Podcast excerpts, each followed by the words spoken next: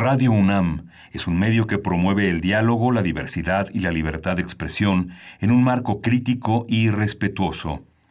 Los comentarios expresados a lo largo de su programación reflejan la opinión de quien los emite, mas no de la radiodifusora. Radio UNAM presenta Primer Movimiento. El mundo desde la universidad.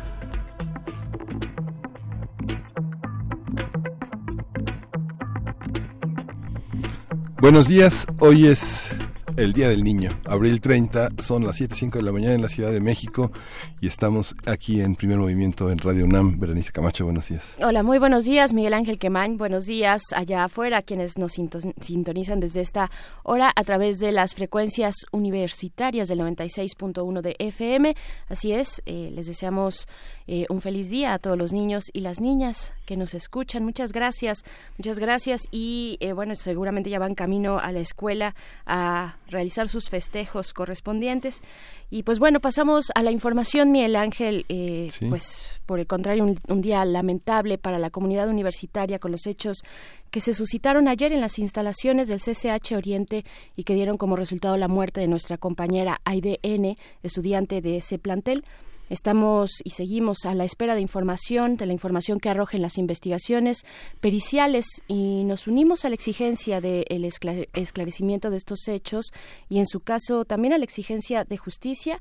Las autoridades universitarias emitieron ayer un comunicado poco después de las 8 de la noche, un comunicado en el que la Universidad Autónoma de México informa, informa precisamente de estos hechos. Eh, dice que la alumna del CCH Oriente, N de 18 años de edad, fue reportada con una herida en el costado derecho cuando concluía una de sus clases en el edificio P de ese plantel. La alumna de sexto semestre fue atendida de inmediato por los servicios médicos del plantel y trasladada a bordo de una ambulancia al hospital del ISTE de Zaragoza la estudiante lamentablemente falleció. Continúo con lo que dice este comunicado. La dirección del plantel determinó suspender las actividades académicas eh, la tarde de ayer.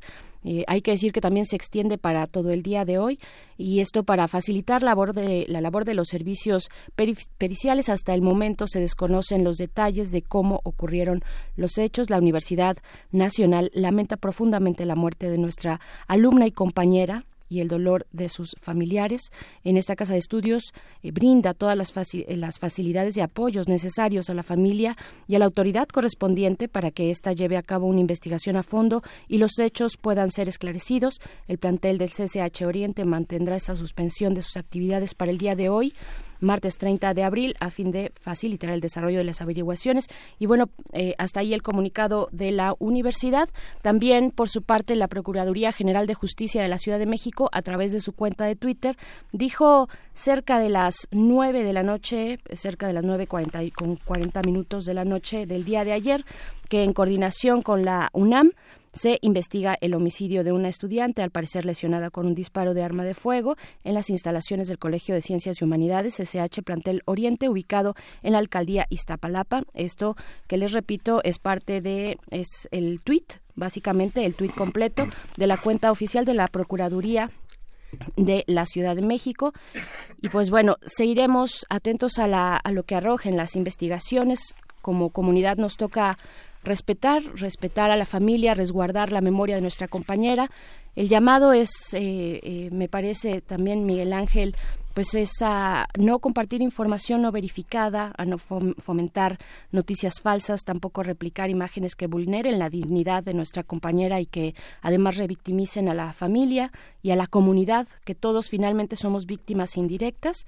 Mantengámonos atentos y en unidad en defensa de nuestra comunidad. Las clases permanecen suspendidas en el plantel CCH Oriente durante todo el día de hoy y pues bueno, también estaremos atentos, atentas a las eh, em, asambleas, a los puntos de reunión desde distintos planteles de esta universidad, pues que se darán cita durante el día de hoy. Estaremos muy atentos y de nuevo lamentamos que esto eh, ocurra en, en, en, pues, en cualquier espacio y particularmente en los espacios universitarios que deben estar protegidos cualquier espacio, repito, eh, pero protegidos y, y, con una comunidad fuerte, vinculada y, cercana. Así es que bueno, hasta ahí esta información que es básicamente lo que sabemos, Miguel Ángel, la, eh, la información oficial que se ha emitido hasta el momento. Sí, es que es, es, algo lamentable que suscita eh, la inquietud de las comunidades universitarias sobre el tema de la violencia y eh, la percepción de la violencia que no son la misma cosa. Como bien dices, Berenice, vale la pena verificar cualquier información y el diálogo en esta comunidad universitaria es lo ejemplar, vale la pena que nos comuniquemos entre nosotros y que la percepción de la violencia no genere una idea de lo que la violencia es en realidad. Las personas que caen a un lado nuestro, pues significa todas las caídas al mismo tiempo y la y la posible nuestra también, lo que genera una enorme inestabilidad emocional, una enorme una enorme rabia y una enorme tristeza, que son emociones que revueltas generan este mucha confusión y mucho este muchos problemas. Eh, justamente Hoy vamos a tener un panorama que se va a dar a conocer en el Senado, la Cámara de Diputados, eh, al Poder Ejecutivo y a las 32 entidades federativas, que fue la encuesta que hizo el INE en noviembre del 17 al 25 en tres grupos de edad, de 6 a 9 años, de 9 a 13 y de 14 a 17 años para entender qué, cuáles son las demandas de la niñez. entre las cinco demandas fundamentales eh, de 6 a 9 años, el mayor cuidado a las niñas y los niños, que el gobierno no robe, ayudar a los pobres, que los policías sean amables y que no insulten, más empleo. La percepción de esa primera edad es algo muy impresionante, Bernice. ¿no? De 10 a 13 años, el apoyo para estudiantes, que el gobierno cumpla con su trabajo, la igualdad de derechos, el derecho a votar para niñas y niños y que todos seamos felices. Y en las edades más avanzadas, de 14 a 17, son calles más seguras, cambios en la forma de gobernar, mejores servicios públicos, Internet gratis, trabajo bien pagado son las demandas de todos hoy, ¿no? Estamos en la misma sintonía que los niños. Sí, sí, bueno, en la misma sintonía, pero con eh, eh, una población eh, que, es un grupo de atención prioritaria con una vulnerabilidad importante, ¿no? sí, 40 este, millones de niños y jóvenes existen en el país, la mayoría, los, el 51% están en situación de pobreza. Las estadísticas de la UNICEF y del, y del, y del INEGI coinciden de una manera abrumadora, la violencia sobre los niños, los crímenes, la, la, la, captación del narcotráfico de los grupos criminales son es muy muy intensa. Muy intensa, pues sí, mucho que seguir trabajando en este país, en este país, pero pues nos levantamos día con día y para la información que tendremos hoy, los temas eh, que tendremos hoy en nuestro programa, pues vamos a arrancar con nuestra sección de mitos en una conversación con el doctor Ricardo Mancilla Corona, secretario académico del SAGE y coordinador del ciclo de conferencias recordando al genio a través de su legado, Leonardo da Vinci 500 años después, pues vamos a estar platicando esta gran figura renacentista, Miguel Ángel. Sí, y tenemos también otras historias de la conquista, que es una nueva sección aquí en Primer Movimiento a cargo de Federico Navarrete. Federico Navarrete es historiador, antropólogo e investigador del Instituto de Investigaciones Históricas de la UNAM. Hablará sobre dioses, paganos y fieras. Mesoamérica y España y mesoamericanos y españoles se observan en, este, en esta participación. Así es, les tenemos preparados, preparadas nuevas secciones, ya las iremos descubriendo en conjunto en esta ocasión le toca a eh, pues una sección más de historia, otra perspectiva, historias de la conquista, dioses paganos, fieras, mesoamericanos y españoles. Se observan esto en la voz de Federico Navarrete y pues sí, también eh, hacia la segunda hora de nuestra transmisión estaremos conversando con Andrés Solís, periodista, autor del Manual de Autoprotección para Periodistas. Eh, lo que vamos a conversar con él es pues esta situación sobre los bots, las cuentas falsas que propagan información falsa también, los periodistas y el presidente Andrés Manuel López Obrador, un tema importante y muy vigente después de eh, pues el llamado, el anuncio que hizo eh, la semana pasada el presidente de la República sobre pues cómo rastrear y tener en la mira de manera objetiva y concreta las cuentas de bots que se propagan en las redes sociales. Sí, y vamos a tener también en la nota internacional las elecciones en la India, unas elecciones muy prolongadas de más de 100 millones de personas eh, en, en ese subcontinente. Vamos a tener el comentario del doctor Mario González Castañeda, él es profesor investigador de la UAM Coajimalpa y es un especialista en India contemporánea con un enorme eh, número de publicaciones en torno al tema entre India y China sobre todo. Y en nuestra mesa del día, la reforma laboral, vamos a comentarlo con el eh, coordinador de Acción Ciudadana frente a la Pobreza, Rogelio Gómez Hermosillo. Esto, pues ya hacia la última hora de nuestra transmisión, le damos la bienvenida a quienes nos sintonizan a través de las frecuencias universitarias de la radio Universidad de Chihuahua en el 105.3, en el 106.9 y también en el 105.7. Bienvenidos, buenos días. Estamos con ustedes de 6 a 7 de la mañana, hora de Chihuahua, y de 7 a 8 hora de la Ciudad de México. Y vamos a arrancar con música. Vamos a escuchar a Paul Chambers y John Coltrane con Just for the Love.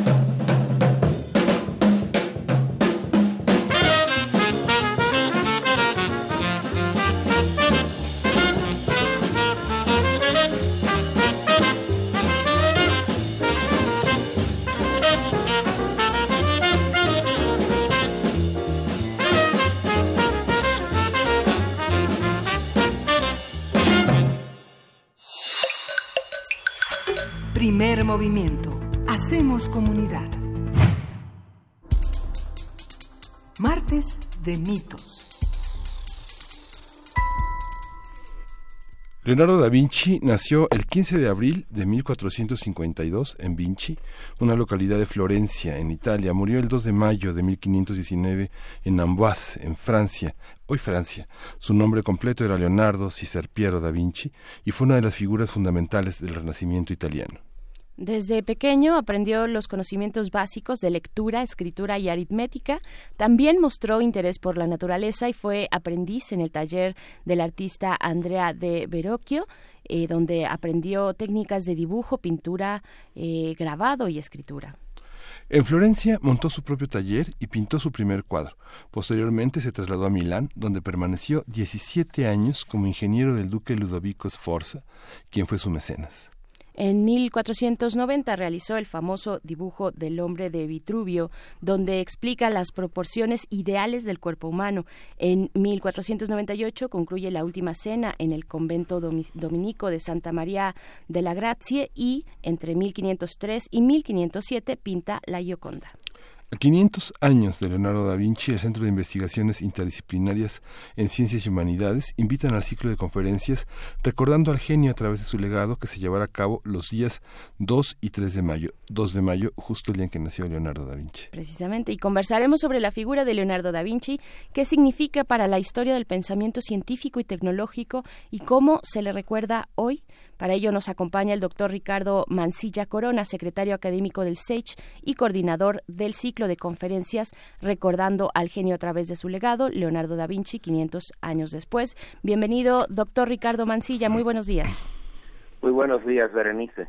Gracias, pues, para conversar eh, sobre este ciclo de conferencias. La pregunta, eh, pues, obligada es quién fue, cómo se delinea eh, esta gran figura, este símbolo del Renacimiento 500 años después. Bueno, pues Leonardo da Vinci sin duda es una de las figuras más importantes de toda nuestra civilización, porque después de la larga noche de la Edad Media, pues cuando inicia el Renacimiento, él captura en su obra, en su trabajo en general, eh, pues todas las características importantes de este movimiento, que es la conjunción de trabajos interdisciplinarios y sobre todo que en su obra, con la intención de dibujar en sus cuadros las cosas con la mayor precisión posible, pues él se dedicó a hacer trabajo científico de una gran calidad y para poder documentar estos trabajos científicos de gran calidad, pues entonces tuvo que dibujar y dentro de sus códices la, la, la, la, documentación del trabajo científico se hace con una calidad artística enorme. Este es el círculo virtuoso del trabajo de Da. Después de tanto, tanta influencia, una enorme influencia, no solo de él, sino de las ideas portadoras del Renacimiento, eh, ¿Cómo hacer una, un encuentro, una conmemoración de este alcance? ¿Qué de Da Vinci nos interesa hoy? Bueno, pues prácticamente todo. Él, eh, él es un pensador interdisciplinario, ese es el punto más importante en todo su trabajo y eso es algo que se que se observa hoy en cualquier área de investigación o de trabajo en nuestra sociedad, donde debido a la complejidad de los fenómenos con los cuales nos tenemos que enfrentar, se hace imprescindible la creación de, equipos de investigación interdisciplinaria. Y en el espíritu de estos equipos definitivamente está la, el modo de actuar de, Da Vinci a lo largo de toda su vida. Eh, es, algo complejo de decir, sigue siendo este, interdisciplinario porque las fronteras de las artes estaban difusas en su momento, eh, pero sigue siendo un paradigma para muchas artes. ¿Dónde encuentra en la, en la plástica lo más importante de Da Vinci en, un momento en el que el arte contemporáneo explora sobre todo materiales, formatos, eh, ideas que tienen que ver con la performatividad de, la, este, de, de, las artes plásticas que se presentan en, en, en un, en, eh, como teatro, como performance, como ¿Qué, enseña Da Vinci? ¿Qué legado para las artes plásticas de hoy? Bueno, pues, pues ya que hablas de la de la de los performances, eh, Da Vinci era básicamente un, creador nato de performance en la obra de, perdón, en la en la corte de, de Milán. Una de las cosas por las cuales Ludovico lo lo contratas esencialmente para esto, para que prepare eh, pues actividades eh, lúdicas de una enorme calidad en la cual a veces había aparatos mecánicos de elevada complejidad. David en ese sentido es un precursor de, los performance como los, los entendemos hoy. La carta que él le mandó al duque eh, es una cosa muy curiosa, porque le dice, yo soy ingeniero militar y le puedo organizar grandes fiestas y puedo hacer esto y puedo hacer lo otro. Y cuando ya parecía que no tenía más nada que decir, al final de la carta dice, y por cierto, también se pinta. lo, cual tratándose de él puede ser algo de una extraordinaria modestia. Claro, tal vez sería también eh, bueno hablar más de lo que ocurría en esa corte, en esos espacios donde se daban estas estas posibilidades. Y también pensar que eh, pues durante un, un, largo tiempo de la historia occidental los conocimientos se dividían en disciplinas, en disciplinas con fronteras muy marcadas, las ciencias y las humanidades eh, pues no no se tocaban, pero eh, tal vez sea que al día de hoy compartimos esas posibilidades con la, con el pensamiento de, de, aquellos momentos que le tocaron a Da Vinci previo a, digamos, el encasillamiento eh, de las de las ciencias, ¿no? En efecto, Berenice, tienes razón. Eh, la especialización ha sido un estigma del conocimiento en general de nuestra civilización. No, no podemos evitarlo tampoco, ¿no? la, la, especialización es algo inevitable. Pero la, la especialización eh, de alguna manera conspira contra el conocimiento holístico, que es realmente una algo también muy importante dentro del, conocimiento científico de nuestra de nuestra civilización. Y entonces, pues Da Vinci en eso de nuevo no, ahí está su legado esencial, porque en medio del Renacimiento sentó pautas que las seguimos eh, hoy en la actualidad a la hora de tratar de cerrar o de reconstruir el desgarrado tejido del conocimiento humano a través de la investigación interdisciplinaria. Claro, y es una de las, eh, pues es la gran eh, misión que tiene el Centro de Investigaciones Interdisciplinarias en Ciencias y Humanidades, ¿no? Esa es la misión que tienen en efecto, ustedes. A mí me gustaría que ustedes me permitieran apuntar una cosita muy breve. este, la actividad de la cual ustedes hablan es una, una de las tantas que se van a desarrollar en, nuestra querida universidad referido a, a, Da Vinci. Vamos a empezar el día 2 de mayo, pero las actividades se extienden a mucho más allá de junio y son ciclos de conferencias, programas en TV UNAM y en otros medios de difusión, eh, exposición y también vamos a hacer un concurso de máquinas de Da Vinci. Esa es una de las cosas que tenemos pensado hacer. Claro, a, cargo de la Facultad de Ingeniería también, bueno, en, colaboración.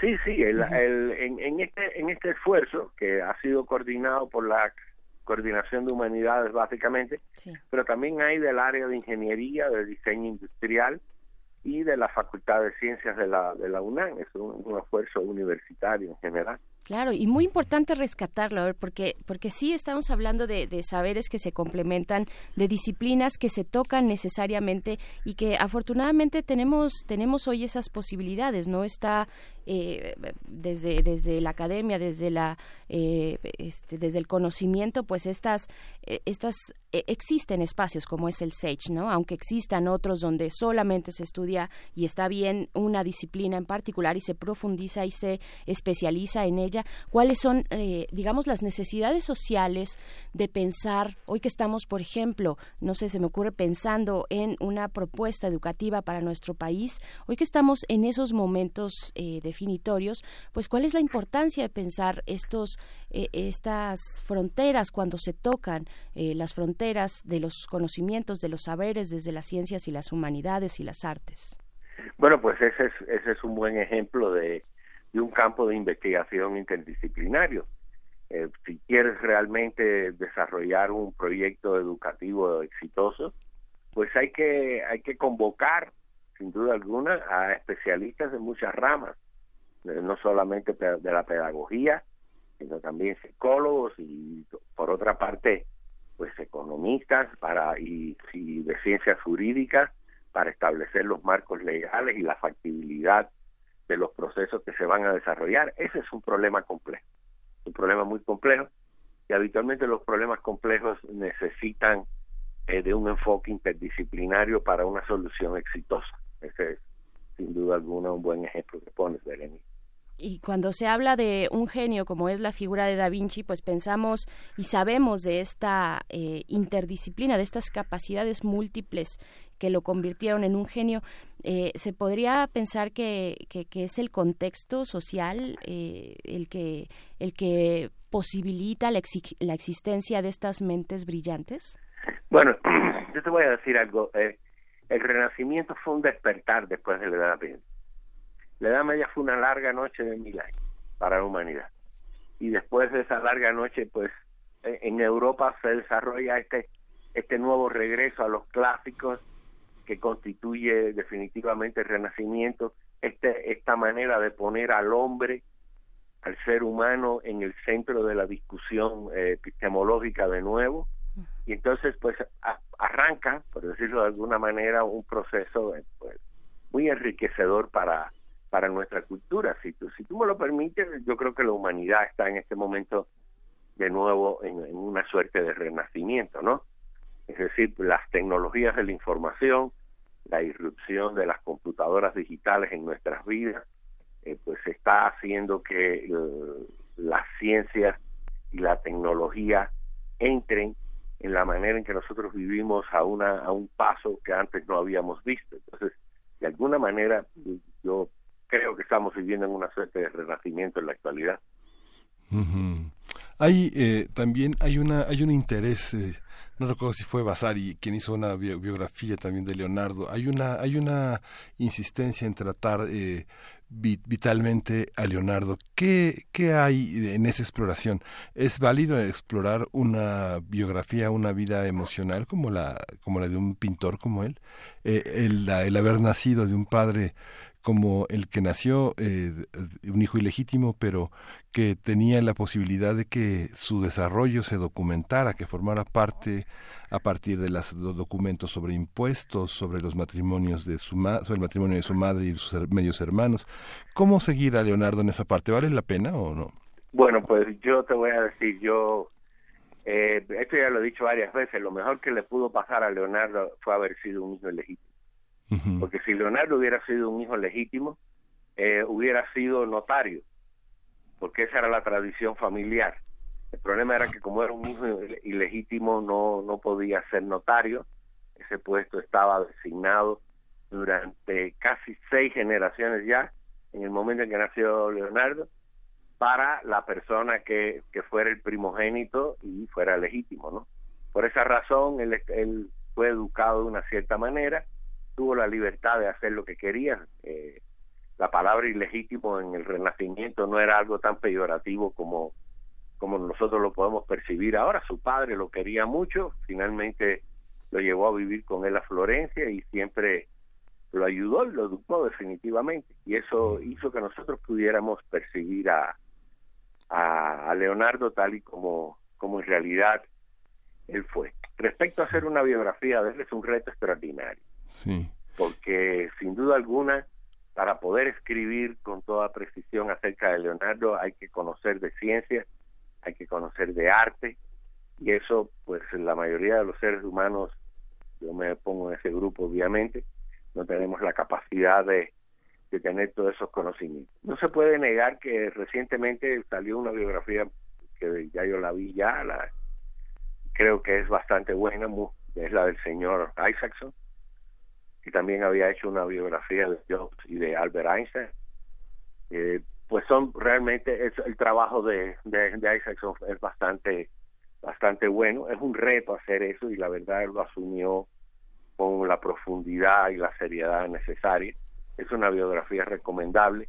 Si uno quiere acercarse eh, con precisión para decirlo de alguna manera a la, a la, a la figura de Da Vinci el estudio que hizo Freud, que publicó en 1910 y que es, una, es un paradigma en el estudio del psicoanálisis, eh, ¿cómo lo considera? Es un, es un estudio en el que eh, se indaga sobre la homosexualidad de, de, Da Vinci, es un estudio sobre eh, donde Freud plantea el tema de la sublimación, que es un, un tema para entender el problema de la creación artística, es un tema también que le dará años después la posibilidad de teorizar sobre el narcisismo y de, y de aplicar su teoría que había publicado en, 1900, en 1904 sobre eh, las, los tres ensayos de sexualidad, sobre todo la sexualidad infantil. ¿Cómo, cómo lo ve? A pesar de que Freud este, apuró un poco de ese, de ese trabajo este, hecho a partir de un sueño. El problema, sí, el problema es que es un análisis de un cuadro de Da Vinci que se llama La Virgen, el Niño, Jesús y Santa Ana.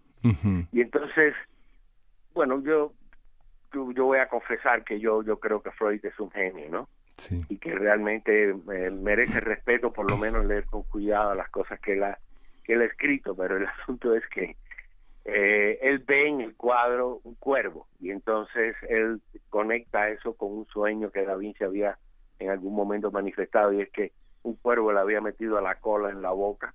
Eso empieza ya Freud a conectarlo con, con que con, con, que, con que él no había recibido mucha atención de su mamá, por ejemplo, para decirlo de alguna manera. Pero la mala noticia es que la traducción de la palabra cuervo fue incorrecta. En realidad, el pájaro sobre el cual Da Vinci hablaba era un milano.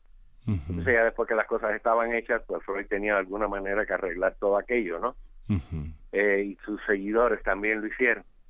hay, hay varios trabajos acerca bueno, se puede encontrar fácilmente en internet acerca de este tema de la de la homosexualidad de, Da Vinci.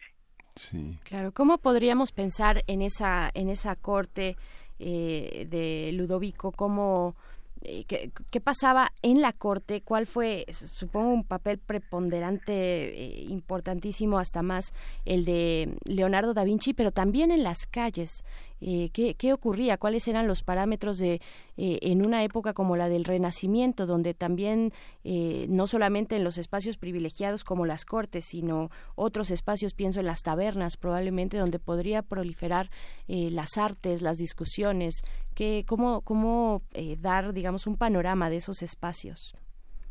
Bueno, en aquella en aquella época Florencia y Milán eran sin duda alguna las ciudades más desarrolladas culturalmente de, de la zona. Entonces el, arte estaba en las calles. Si uno ve ahí en la biografía, en la propia biografía de, de Isaacson, de Da Vinci, pues él, describe, él describe la manera en que había una enorme cantidad de artesanos en la ciudad de Florencia y por supuesto también en Milán.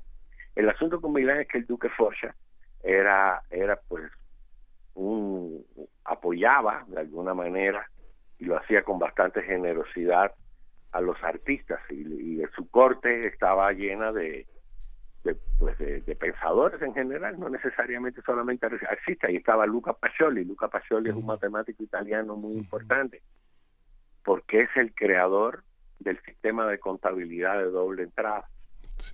Entonces en esa corte se reunían a discutir problemas, y en ocasiones algunas de las de, códices de Da Vinci uno, encuentra draft, es decir, primeras esbozos o acerca de las cosas que él iba a hablar en ese tipo de discusiones donde donde se discutía, valga la redundancia, de todo, de ciencias, de artes, de, fisiología, de, del clima, en fin, eran era una algo muy muy erudito. Eso eso es propio del Renacimiento. Y se podría decir que la, la aritmética fue una de las lenguas una, una, lengua materna para Da Vinci, aunque no aprendió latín. El dato curioso es que también Ludovico Sforza nació, él nació en junio, eh, eh, en mayo nació Da Vinci, pero nacieron el mismo año, tenían la misma edad, 44 años o 42 años cuando, cuando fue duque. En, en, en, su ciudad, ¿no? Eh, había una había una amistad muy fuerte, eran hombres de, de una gran semejanza física, además, ¿no? Eran, en efecto, tenían una gran semejanza física y tenían muy buena relación. La verdad que la relación de ellos, pues cuando uno lee, se podía eh, considerar amistosa, realmente muy, muy amistosa. Bueno, como todo, con desavenencias. En una ocasión, Da Vinci le estaba pidiendo 70 toneladas de bronce a, al duque Sforza para, para hacer una estatua y, y Sforza le dijo, sí, cómo no, pues ahí están, ¿no? Donde la fueron a buscar ya no estaban.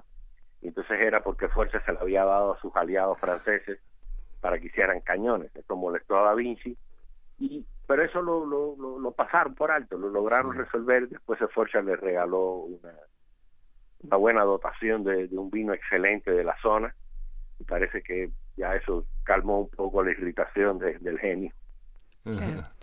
¿Qué es lo que vamos a poder presenciar en este ciclo de conferencias, sobre todo desde los ángulos?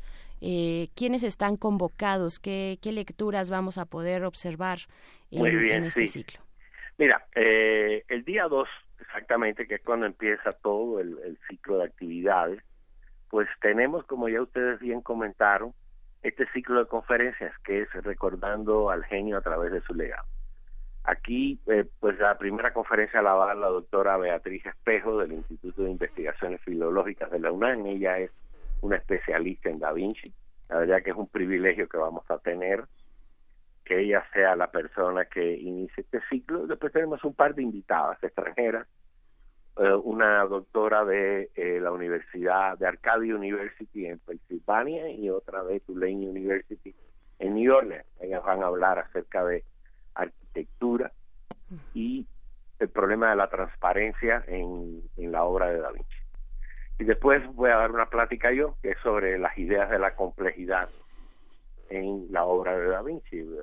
Mm. La idea de los sistemas complejos nos parece una cosa de, de, la segunda mitad del siglo XX, que nació con las computadoras digitales, que, es el instrumento con el cual hemos podido atisbar la, complejidad con precisión, pero uno si uno se pone a buscar con cuidado dentro del trabajo de Da Vinci, pues ahí hay un, un, montón de evidencias de que, de que él entendía principios básicos de lo que hoy entendemos como los sistemas complejos. Mm. Y el segundo día, pues tenemos también la contribución de un par de colegas de la Facultad de Ciencias, del Instituto de Investigaciones Estéticas está el doctor Oscar Humberto Flores Flores, que es un especialista en esto. Y vamos a cerrar la, esta, estas dos días con el trabajo de un colega del Centro de Investigaciones en Diseño Industrial de la Pero después de eso, el día 9, pues ahí en la librería del Palacio de, de Minería, una conferencia que supongamos un Da Vinci editor de Camilo Ayala Ochoa, también vamos a tener en el marco del Festival de la Fiesta del Libro y la Rosa, hay cosas relacionadas con Da Vinci, se va a hacer un muro de Da Vinci para que la gente le deje mensajes ahí a él. Y bueno, el, Observatorio Cotidiano de la Cultura pues va a transmitir un programa con Beatriz Espejo y también se va a estrenar, va a ser el estreno mundial de un documental que se llama Leonardo da Vinci, la restauración del siglo que es referido precisamente a esta obra del Louvre de Santa Ana, la Virgen y el Niño, una muy controvertida restauración que se hizo. ¿A cargo de quién está el documental, eh, doctor Ricardo Mancilla? Este, este último. Sí. Sí, el, el, el, documental se va a, a, transmitir el mismo día, jueves 2 de mayo, por, por Skype. Bueno, perdón, no quiero mencionar, pero puede verse en el programa. Yo, yo creo que una, si una persona está interesada en esto, mi recomendación hoy es la siguiente, es visitar el portal de la UNAM. En la parte superior del portal de la UNAM hay un carrusel donde están las noticias más importantes. Si entramos hoy, hoy exactamente, la primera noticia que, aparece ahí está relacionada con las actividades que está haciendo la UNAM por los 90 años de la autonomía universitaria es una condición esencial para, para el trabajo de la UNAM. La, segunda es una fiesta de la danza y hoy, en tercer lugar, está ahí el, la, la, propaganda de, este, de, este, ciclo de, actividades, lo de Leonardo da Vinci 500 años después. Ahí está todo perfectamente explicado. Si entráramos a la página de la Coordinación de Humanidades, ahí también el carrusel que está en la parte superior lo podríamos ver. Y si entramos a la página del centro, de mi centro, el Centro de Investigaciones Interdisciplinarias en Ciencias y Humanidades, pues ahí también lo encontraría. Fantástico. Pues sí, yo ya entré aquí a humanidades.unam.mx, está toda la información, los distintas, los, las distintas actividades que se llevarán en torno a estos 500 años eh, después de Leonardo da Vinci. Y pues agradecemos mucho esta invitación, doctor Ricardo Mancilla Corona, secretario académico del SEICH y coordinador de este ciclo, precisamente este ciclo de conferencias recordando al genio a través de su legado. Eh, pues muchísimas gracias. Estaremos también en nuestras redes sociales compartiendo eh, los detalles de estas celebraciones. Muchísimas gracias. Pues muchas gracias a ti, Berenice, y a Miguel Ángel y a tu auditorio. Un saludo a todos. Mm, gracias. gracias. Vamos a ir con música. Vamos a escuchar a un grupo italiano, veneciano, de ska y de, y de, y de, y de jazz. Ska allí con Ma.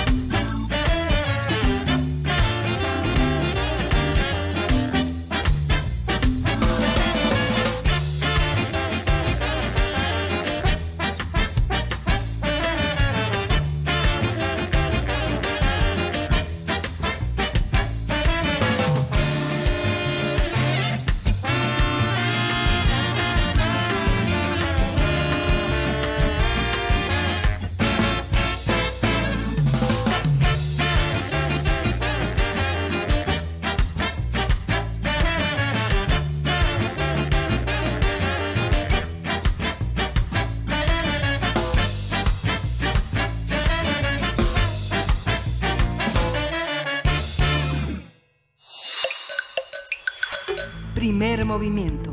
Hacemos comunidad. Otras historias de la conquista. Son las 7 con 48 de la mañana y damos la bienvenida a Federico Navarrete, historiador, antropólogo e investigador del Instituto de Investigaciones Históricas de esta universidad, también escritor de diversos artículos, libros y novelas sobre la historia de los pueblos eh, originarios de América y también sobre el racismo en México. Muchos buenos días, bienvenida, mucho, bienvenido, muchas gracias Federico. Eh, te damos pues la bienvenida a tu sección, a esta nueva sección que nos da mucho gusto presentar historias de la conquista, otras historias de la conquista. ¿Cómo estás? Bien, gracias. Buenos días, Berenice, y buenos días, Miguel Ángel. Hola, Federico. Para mí es un gusto estar con ustedes y estoy feliz de iniciar esta sección eh, en primer movimiento, porque pues como ya todos sabemos claramente, en los próximos meses, en los próximos años vamos a estar hablando mucho de lo que sucedió hace 500 años en nuestro país. Sí. Así es. Y pues bueno, hoy nos tienes este tema de apertura, dioses paganos, fieras, mesoamericanos y españoles se observan. ¿Qué decir? Pues mira, la, mi tema de hoy es justamente lo que lo que estaba pasando hace 500 años, ¿no? Los los españoles, la expedición, los expedicionarios, como prefiero llamarlos, porque todavía no eran conquistadores, no habían realizado ninguna conquista y cuando mucho estaban iniciando una expedición. Los expedicionarios acaban de desembarcar en Veracruz, ya tienen noticias de que tierra adentro está el gran imperio de los Culúa, de los, de los aztecas o mexicas, y, y tienen toda la intención de quedarse y ver qué pueden conseguir. Y entonces para eso pues tienen que construir una serie de ideas sobre quiénes son los pueblos de la tierra a la que acaban de llegar y qué pueden hacer ellos con ellos, ¿no? Tienen que tener una definición de con quién están tratando. Y por otro lado, los pueblos mesoamericanos muy diversos, muy variados, están enfrentados a una novedad también muy grande. Acaban de llegar a sus costas unos seres pues que no desconocidos, por así llamarlos. Ya había noticias de ellos de los años anteriores, ya había habido expediciones, pero de todas maneras, pues los, los recién llegados son un misterio. Entonces, en estos primeros meses, lo que vamos a ver, digamos, desde el desembarco en Veracruz el 22 de abril hasta más o menos el mes de junio, eh, lo que va a haber es un gran periodo de dos meses de embajadas, intercambios, negociaciones, en que los dos lados se van conociendo a los otros y van decidiendo precisamente qué tipos de seres son. ¿Son dioses o son humanos? ¿Son paganos o son cristianos? ¿Son fieras o son humanos también? Y esas, esas, esas definiciones pues van a ser claves para entender lo que pasó después. Claro. Entonces, eh, realmente si, si lo, lo vemos en, en términos comparativos, eh, para los europeos el desafío era mucho más sencillo que para los eh, mesoamericanos era más generalmente se dice que los europeos pues, sabían mejor quiénes eran los indios porque tenían una civilización superior, porque tenían una ciencia más profunda, y eso no es cierto. En realidad, los europeos sabían quiénes eran los indios porque no sabían nada de los indios y no les importaba. eh, los europeos de la época, y bueno, ya a la fecha la cultura europea sigue creyéndose la única cultura, la cultura superior, la poseedora de los valores universales. En esa época era la religión, ahora es la ciencia y el progreso, pero es la misma idea, ¿no? Entonces, si en principio los europeos eran los dueños de la verdad, entonces en principio ya sabían de antemano que todos los indios estaban equivocados, ¿no? Entonces, por ejemplo, las religiones de los indios tenían que ser todas falsas porque la única verdadera religión era la religión católica y lo mismo valía para el conocimiento que en esa época derivaba de la religión. Era revelación divina o era tradición antigua y entonces esa la tenían los europeos, pero los indígenas no podían tenerla. Y además, los europeos creían que, eh, bueno, que el Papa les había regalado la tierra a ellos. Eh, eh, a finales del siglo XIX, de, de, pero del siglo XV, o sea, en 1490 y tantos, después de la llegada de Colón a América, el Papa emitió una bula en que decía que España tenía soberanía sobre todas las tierras descubiertas. Y entonces, esa bula, desde luego, era muchas personas en Europa no la consideraban legal y la verdad no había ningún fundamento jurídico aceptable para que el Papa le regalara al, al, rey de España unas tierras que ni siquiera conocían, ¿no? Pero como finalmente todo es desde la idea de que hay un solo Dios y el Papa es el enviado del Dios en la tierra, entonces pues el Papa a nombre de ese único Dios había regalado la tierra. Entonces, para, para lidiar con los habitantes de esa tierra, que en principio todos ya estaban sometidos al rey de España o debían estar sometidos, los europeos inventaron la categoría de indio que es una categoría completamente equivocada, ¿no? Porque parten primero de la premisa de que los indios son habitantes de las Indias, es decir, de la de Asia y no de América. Entonces, eh, la categoría de indio tiene este equívoco fundamental, cambia de continente a la gente, y además de eso, la categoría de indio ya implica un ser inferior, que es un pagano, porque no tiene la verdadera religión, un ser que debe ser sometido al rey y un ser que debe servir a los españoles.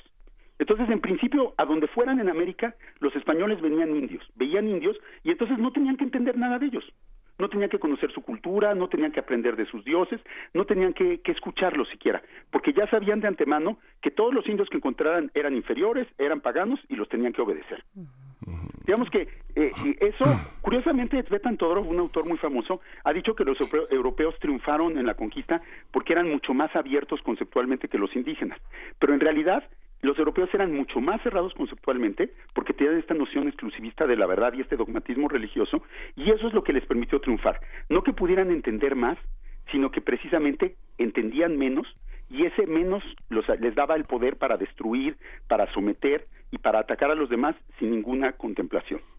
Oye Federico, pero y esa manera de entrar, que es algo que señala Todorov, que es a esta, esta manera de entrar en la lengua indígena, ¿Cómo, ¿Cómo fue ese proceso? Digamos que eh, pues era, fue era, a los indígenas que fueron los intérpretes. Ajá, era, pero era construir, primer momento, era construir los códigos. Por Marina la, este, la cautiva, la esclava que les habían regalado y que se convirtió en su intérprete, los españoles ni siquiera habían sido capaces de entender a los mesoamericanos. Y posteriormente, a lo largo del siglo XVI, pues sí fueron dominando las lenguas indígenas, pero siempre gracias a la ayuda de los indígenas, de los traductores, de los informantes, de los escritores, de los colaboradores que los guiaron en eso. El mismo Sagún, que es el gran conocedor de la cultura indígena, pues era en realidad el coordinador de un equipo de investigadores que eran 99% indígenas. O sea, él era el único español y todos los demás eran eran nativos. Pero ¿cómo se da ese intercambio? Digamos, había, no sé, si uno ve la, la, tradición de la Escuela de Traductores de Toledo, uno entiende cómo hay una comunicación entre distintos grupos indígenas. Este, la experiencia guaraní es una experiencia este, muy importante en ese terreno. ¿Cómo se da ese proceso de traducción? Digamos, tú dices, tú dices, encuentran... Me gustaría hablar de él más en otra, en otra cápsula, ¿no? Porque creo que merece su este merece que lo discutamos más a fondo. Lo, lo que te apuntaría ahora es que básicamente el proceso de traducción siempre fue que los propios indígenas tradujeran los conceptos y los valores indígenas a conceptos y valores cristianos. Porque como finalmente para los europeos los únicos conceptos y valores verdaderos eran los cristianos, entonces toda traducción implicaba traducir de la lengua indígena al, al cristiano, digamos, al español, al latín, al, a lo europeo. Nunca implicó por ejemplo, o implicó mucho menos que los europeos comprendieran los conceptos indígenas y aprendieran de ellos. Porque en principio, epistemológicamente hasta la fecha, la cultura occidental siempre ha tenido la sensación, la, la, esta idea de que ella es la única dueña de la verdad y que todas las demás culturas están equivocadas. Entonces las estudia, pero nunca como para aprender de ellas, ¿no? Creo que esa es la diferencia de actitud que surge desde la conquista y que paradójicamente esta ignorancia voluntaria del europeo es la base de su dominación es mucho más fácil dominar cuando no entiendes y es mucho más fácil dominar aparte cuando ni siquiera tienes que entender, cuando de antemano ya colocaste al otro en una posición que lo subordina y que en principio lo hace eh, eh, inferior a ti. Ahora bien, para los mesoamericanos la cosa era mucho más complicada por muchas razones, ¿no? En primer lugar, eh, los expedicionarios eran un grupo único que tenía un solo objetivo. Eso era una gran ventaja. En cambio, para los mesoamericanos, los mesoamericanos eran muchos pueblos diferentes y cada pueblo diferente con su propio gobierno, con su propia tradición, con su propio idioma, percibía a los españoles de manera distinta. Y, sobre todo era una cuestión política. Por ejemplo, para los aztecas, que eran los más poderosos, los españoles eran un reto, ¿no? Para los mexicas, los españoles se presentan desde un principio como una amenaza al poder que tienen sobre los demás pueblos de Mesoamérica.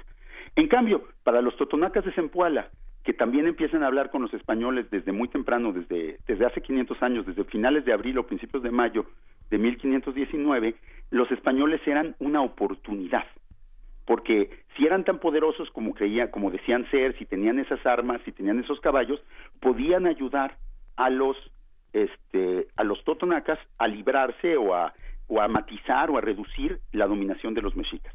Entonces ya desde un principio los indígenas tienen perspectivas encontradas respecto a los españoles. ¿Son un peligro o son una oportunidad? Y además tienen el gran dilema de determinar qué tipo de seres son. Y para eso tienen información inconexa y compleja. Eh, entonces, pueden ser dioses porque son poderosos y también porque son temibles, porque en Mesoamérica los dioses eran seres temibles que mataban, destruían, y entonces pues los españoles matan y destruyen y eso los hace parecer dioses.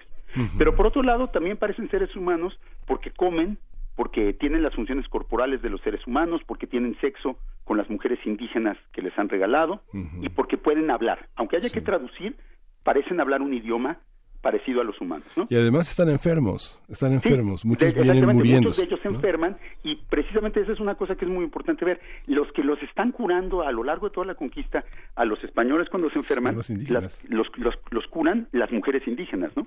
cierto.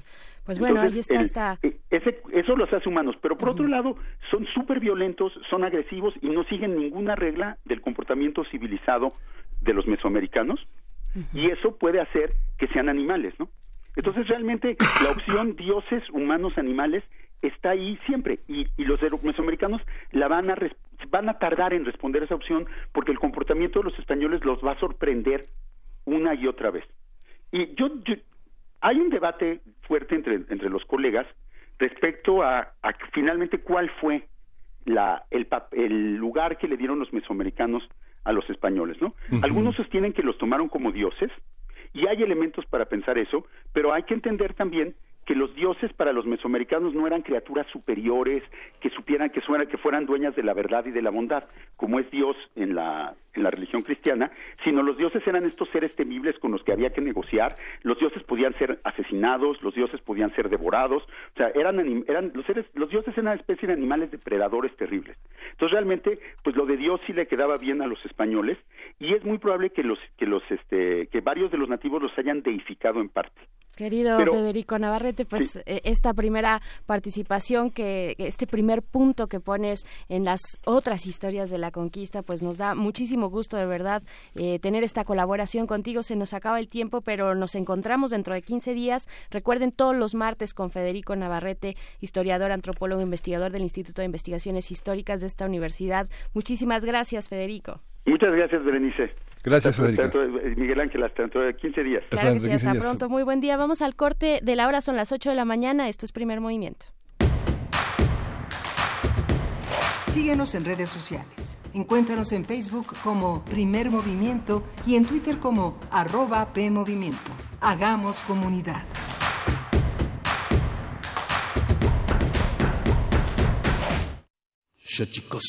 ¿Cómo están amigos míos? Me da mucho gusto saludarles. Vamos a cumplir ya un año de nuestro programa y habrá mucha fiesta lunes 13 de mayo, programa especial. No se lo pierda, Tlaxcamatimiac. Xochicóscat, collar de flores.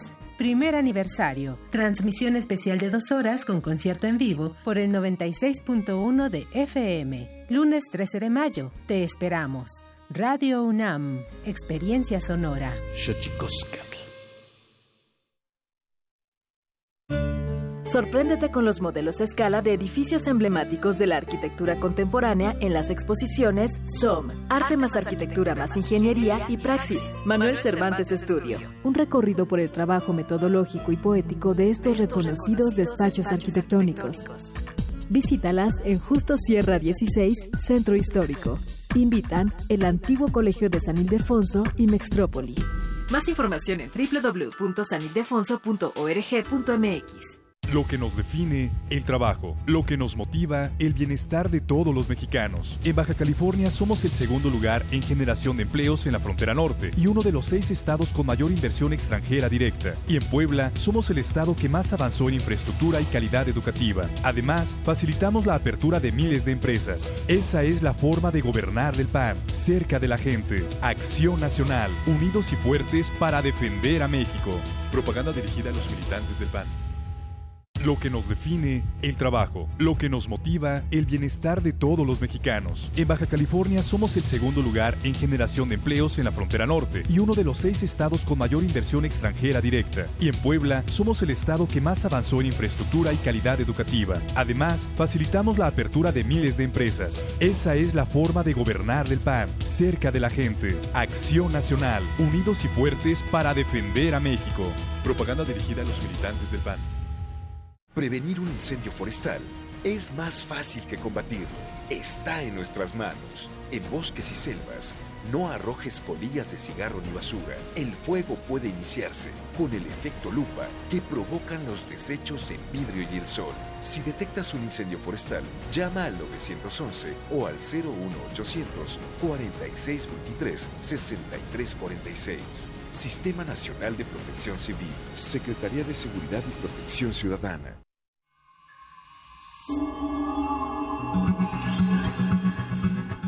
La minificción es un género literario que consiste en narraciones breves.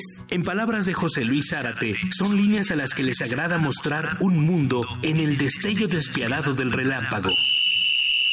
Concurso de minificción sobre la radio. Abierto a todas las personas que residan en la República Mexicana. Participa con textos originales, inéditos y de máximo 200 palabras. El tema es libre, pero la radio debe tener un papel relevante en la historia. Habrá premios de 3 mil, 5 mil y 10 mil pesos. Además, las minificciones ganadoras y con mención honorífica serán producidas y transmitidas con los créditos correspondientes en nuestra serie El peso exacto de un colibrí. Consulta las bases en www.radio.unam.mx. La convocatoria cierra el 18 de mayo. ¿Te animas? Radio UNAM, Experiencia Sonora.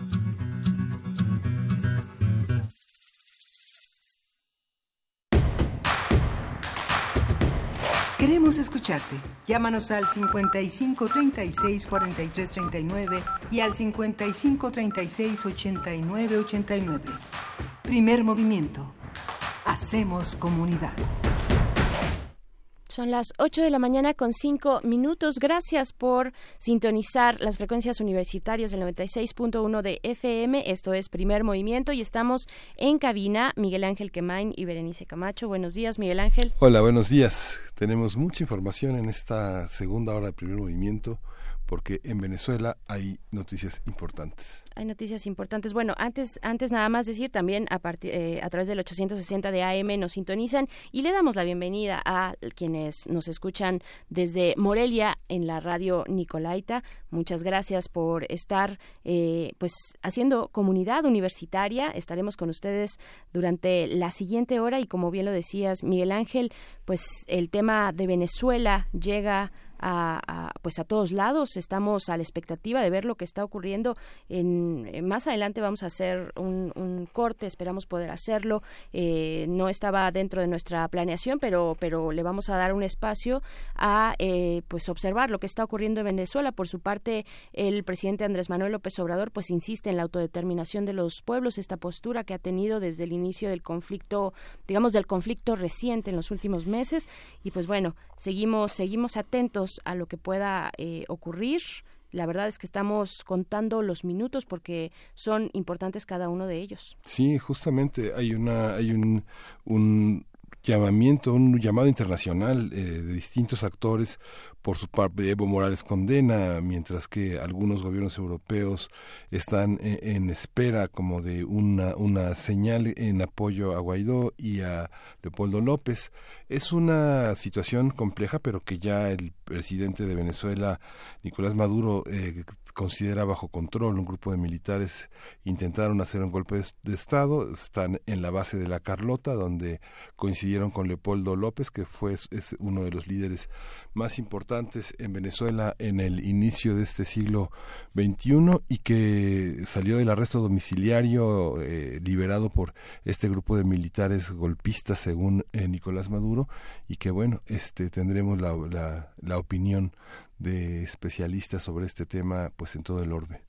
Por supuesto. Además, además, durante esta hora tendremos en nuestra nota nacional una conversación con Andrés Solís, periodista, autor del manual de autoprotección para periodistas. Vamos a platicar sobre el tema de los bots y el presidente eh, y sobre lo que ha dicho las, los comentarios eh, para regular, para regular posibilidades para regular estas eh, pues estas cuentas falsas que intervienen en el, en el debate público. Vamos también a platicar en nuestra nota internacional de las elecciones en India, cómo va este proceso. Esto con el doctor Mario González Castañeda, profesor investigador de la UAM Coajimalpa, especialista en India contemporánea. Y pues bueno, vámonos con nuestra nota nacional. Esto es primer movimiento.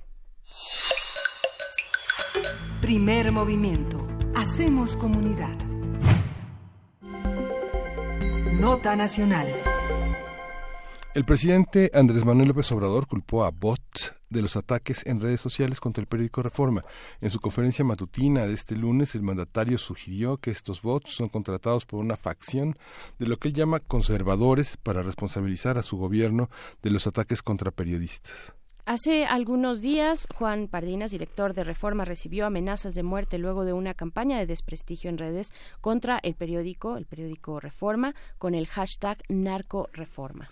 Diversas organizaciones defensoras de derechos humanos han alertado que las descalificaciones del presidente contra periodistas han provocado hostilidad y amenazas contra la prensa. La organización Artículo 19 exigió a las autoridades proteger al director editorial del diario Reforma y pidió a López Obrador abstenerse de generar cualquier acto que inhiba el ejercicio de la libertad de expresión que pueda poner en mayor riesgo la vida, la libertad, la integridad y la seguridad de periodistas. Y para hablar sobre este asunto nos acompaña Andrés Solís, quien es periodista, autor del manual de autoprotección para periodistas. Andrés Solís, muy buenos días. Te saludamos desde cabina Miguel Ángel Quemain y Berenice Camacho. ¿Cómo estás? Berenice, Miguel Ángel, qué gusto saludarles, muy buenos días. Gracias, Andrés. Pues les mandamos un abrazo desde la hermana República de Toluca. Ay, fantástico. ¿Qué tal el frío por allá ahorita? ¿Ya está, ya está, ya se niveló? Pues mira, recuerda que aquí solamente hay dos estaciones, el invierno y la del tren. Eso. Andrés, pues con este con este tema, este tema de lo que está pasando en torno al diario Reforma, por supuesto, bueno, al, presidente Andrés Manuel López Obrador, su relación con los medios de comunicación, con algunos puntualmente, como lo es el caso del periódico Reforma eh, y también eh, Juan Juan Pardina, su director editorial. Eh, ¿qué, ¿Qué decir? ¿Cómo leer este panorama? ¿Qué es lo que tú como especialista eh, en protección a periodistas estás leyendo de este panorama? Mira, eh, hace una semana escribía yo en una columna semanal que tengo en algunos medios, eh, hacía un recordatorio de un desayuno por el 7 de junio en Veracruz, esto fue en 2015, siendo gobernador eh, Javier Duarte, ese de tan oscuro pasado, en donde en ese desayuno tradicional que todavía algunos gobiernos locales lamentablemente hacen con la prensa, pues el gobernador tuvo una ocurrencia y, llamaba a los medios, a los periodistas veracruzanos, a las periodistas veracruzanas, a que se portaran bien, que el gobierno sabía quién andaba en malos pasos y entonces evidentemente esto fue interpretado como lo que fue una velada amenaza en contra de periodistas por parte del gobernador. Después el presidente, eh, que era lo que yo escribía en este espacio, eh, el presidente Andrés Manuel López Obrador también de repente decía en alguna de sus conferencias matutinas, decía a periodistas, pues que eh, después de su pleito con el periodista Jorge Ramos, pues que no se equivocaran, ¿no? Que, que la bronca no era con él, pero que la sociedad podía reaccionar. También algunos sectores de periodistas y de organizaciones defensoras de derechos humanos Vimos esto como una amenaza velada por parte del presidente López Obrador en contra de periodistas y hasta parecía que para ser periodista profesional se necesita primero no criticar al presidente, cosa que pues es una percepción incorrecta e indebida.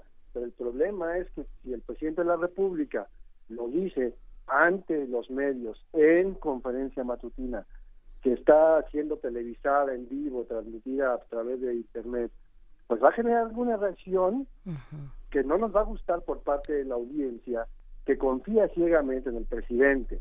Esto siento un mal precedente, porque es como cuando el presidente de Estados Unidos, Donald Trump, comenzó desde hace mucho tiempo un pleito que no ha terminado con la cadena CNN, como en su momento eh, Hugo Chávez, el presidente de Venezuela, empezó a tener pleitos con las televisoras privadas, algunas de ellas inclusive les canceló la concesión. Claro, no vamos a decir que esto sería una reacción inmediata del presidente López Obrador, pero sin embargo, lo que sí muestra Miguel es que el presidente está comprándose un pleito innecesario con los medios, pero además, en, dentro de este pleito, quizá no se está dando cuenta que cada vez que critica, que cada vez que cuestiona y que descalifica la prensa, no solamente va en contra de sus principios liberales que tanto defiende el presidente, ¿no? Porque los, medios son producto de, las percepciones liberales. Sí. Eh, hay que recordar que la prensa nació siendo ideológica porque nació como contrapeso de la monarquía. Entonces, los, periodistas no, no nacimos asépticos, ¿no?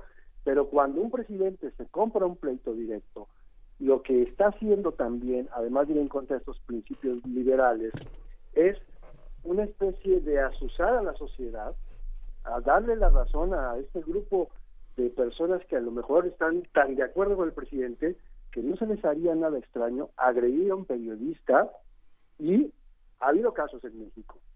Durante mucho tiempo con las movilizaciones, ustedes recordarán, de la APO en Oaxaca, los colegas de las televisoras de Televisa, de TV Azteca, inclusive Canal 11, hacían las coberturas de las movilizaciones en Oaxaca sin traer identificación de sus medios porque sabían que iban a ser agredidos. Sí.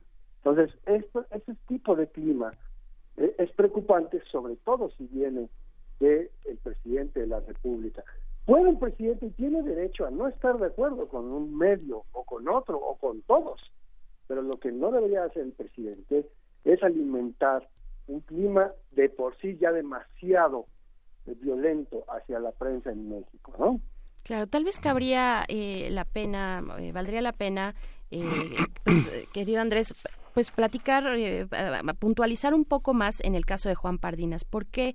Eh, porque básicamente Reforma es quien ha estado en ese ojo del huracán eh, en las conferencias matutinas en las últimas semanas, desde finales de, pues, pues ya llevamos un, buen rato, ¿no? Todo, todo abril, una buena parte, en, esta controversia que si prensa FIFI, por un lado, que si el presidente tiene, como todo el mundo, la, el derecho a emitir su opinión, pero bueno, es el presidente, tiene un poder que no tiene ningún otro mexicano y tiene todo un Estado a su disposición y, tiene además una fuerza eh, popular muy importante.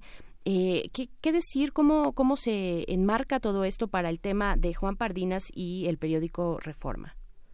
Mira, el proyecto con el periódico Reforma tiene prácticamente desde que Andrés Manuel López Obrador era jefe de gobierno en la Ciudad de México, porque también el diario Reforma pues ya había sido crítico a la gestión de López Obrador en, la, en el gobierno capitalino.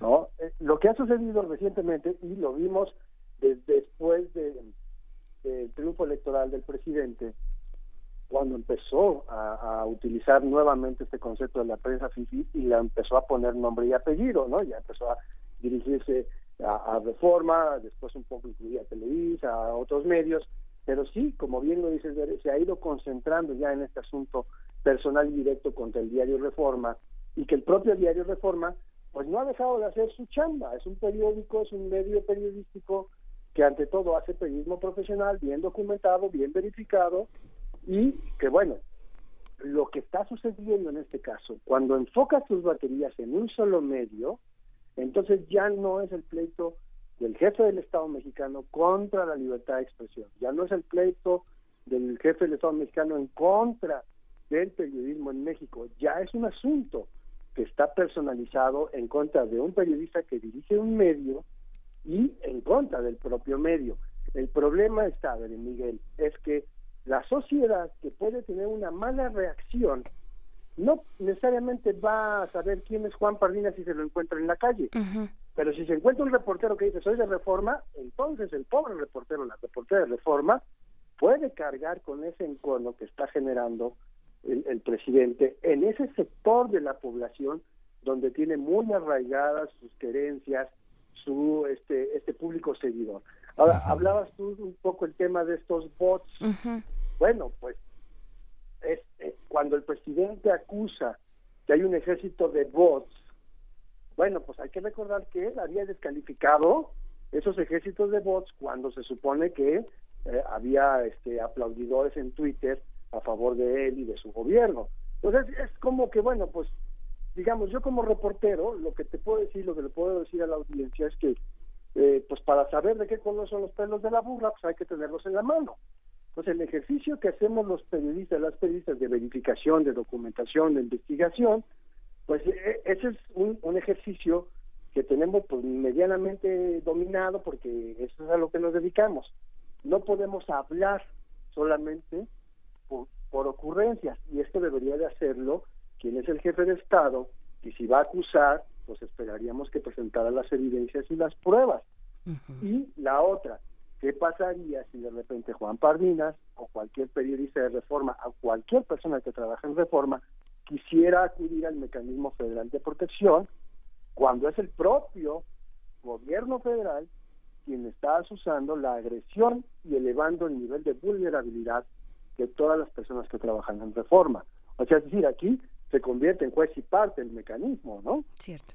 Sí, yo creo que tendría que haber una, un, matiz, una gran discusión nacional, porque los medios del interior del país, los que no pueden estar en la conferencia mañanera, tienen una, una presencia muy importante. Si recuerdas, Andrés, eh, en 1994, con la emergencia del zapatismo, ser reportero de Televisa era, este, era la perdición en Chiapas, porque todo, todos los días manipulaban la información a favor de una visión gubernamental este, que condenaba al zapatismo.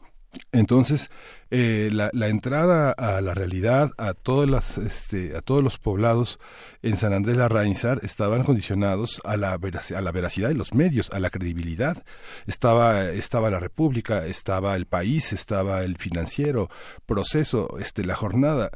Medios que tenían, según el ejército zapatista, una credibilidad que otros no. Yo creo que ahí empezó todo, ¿no? Y que mira, es parte de la historia del propio periodismo mexicano, porque lamentablemente el periodismo moderno mexicano nació bajo el cobijo del poder y esas negociaciones de que te doy dinero y entonces ya hablas bonito de mí y tienes ahí esa frase histórica de aquel presidente que decía yo no pago para que me peguen no es decir no no le doy dinero a la, a, la prensa para que este, dejen de golpearme. Eh, esto que bien refiere Miguel del, caso del, zapatismo está muy bien yo recuerdo que eh, en, el 2000 por ahí del año 2000 este, un grupo de periodistas publicamos un reportaje sobre el espionaje a la prensa en ese entonces, pero dentro de ese trabajo que hicimos incluimos un pequeño texto sobre cómo el gobierno federal había logrado cambiar la percepción justamente hacia las Fuerzas Armadas utilizando a la prensa. Y no fue solamente Televisa, también estaban algunos diarios importantes como el Universal, como el Nacional, que todavía existía, Excelsior, ¿no? O sea, e-, este tema de la manipulación es, es eh, parte de la, de la historia negra del periodismo en México. Pero ahora, cuando estamos viendo que la información ya no nos llega solamente a través de la prensa, sino que la vemos en Internet, nos aparece en, en Twitter, nos aparece en Facebook, lo podemos ver en vivo y en directo a través de YouTube, lo que estamos perdiendo como sociedad es la capacidad de poder distinguir el tema de las fake news de la información bien verificada o de la información cruda y concreta de lo que son simples opiniones.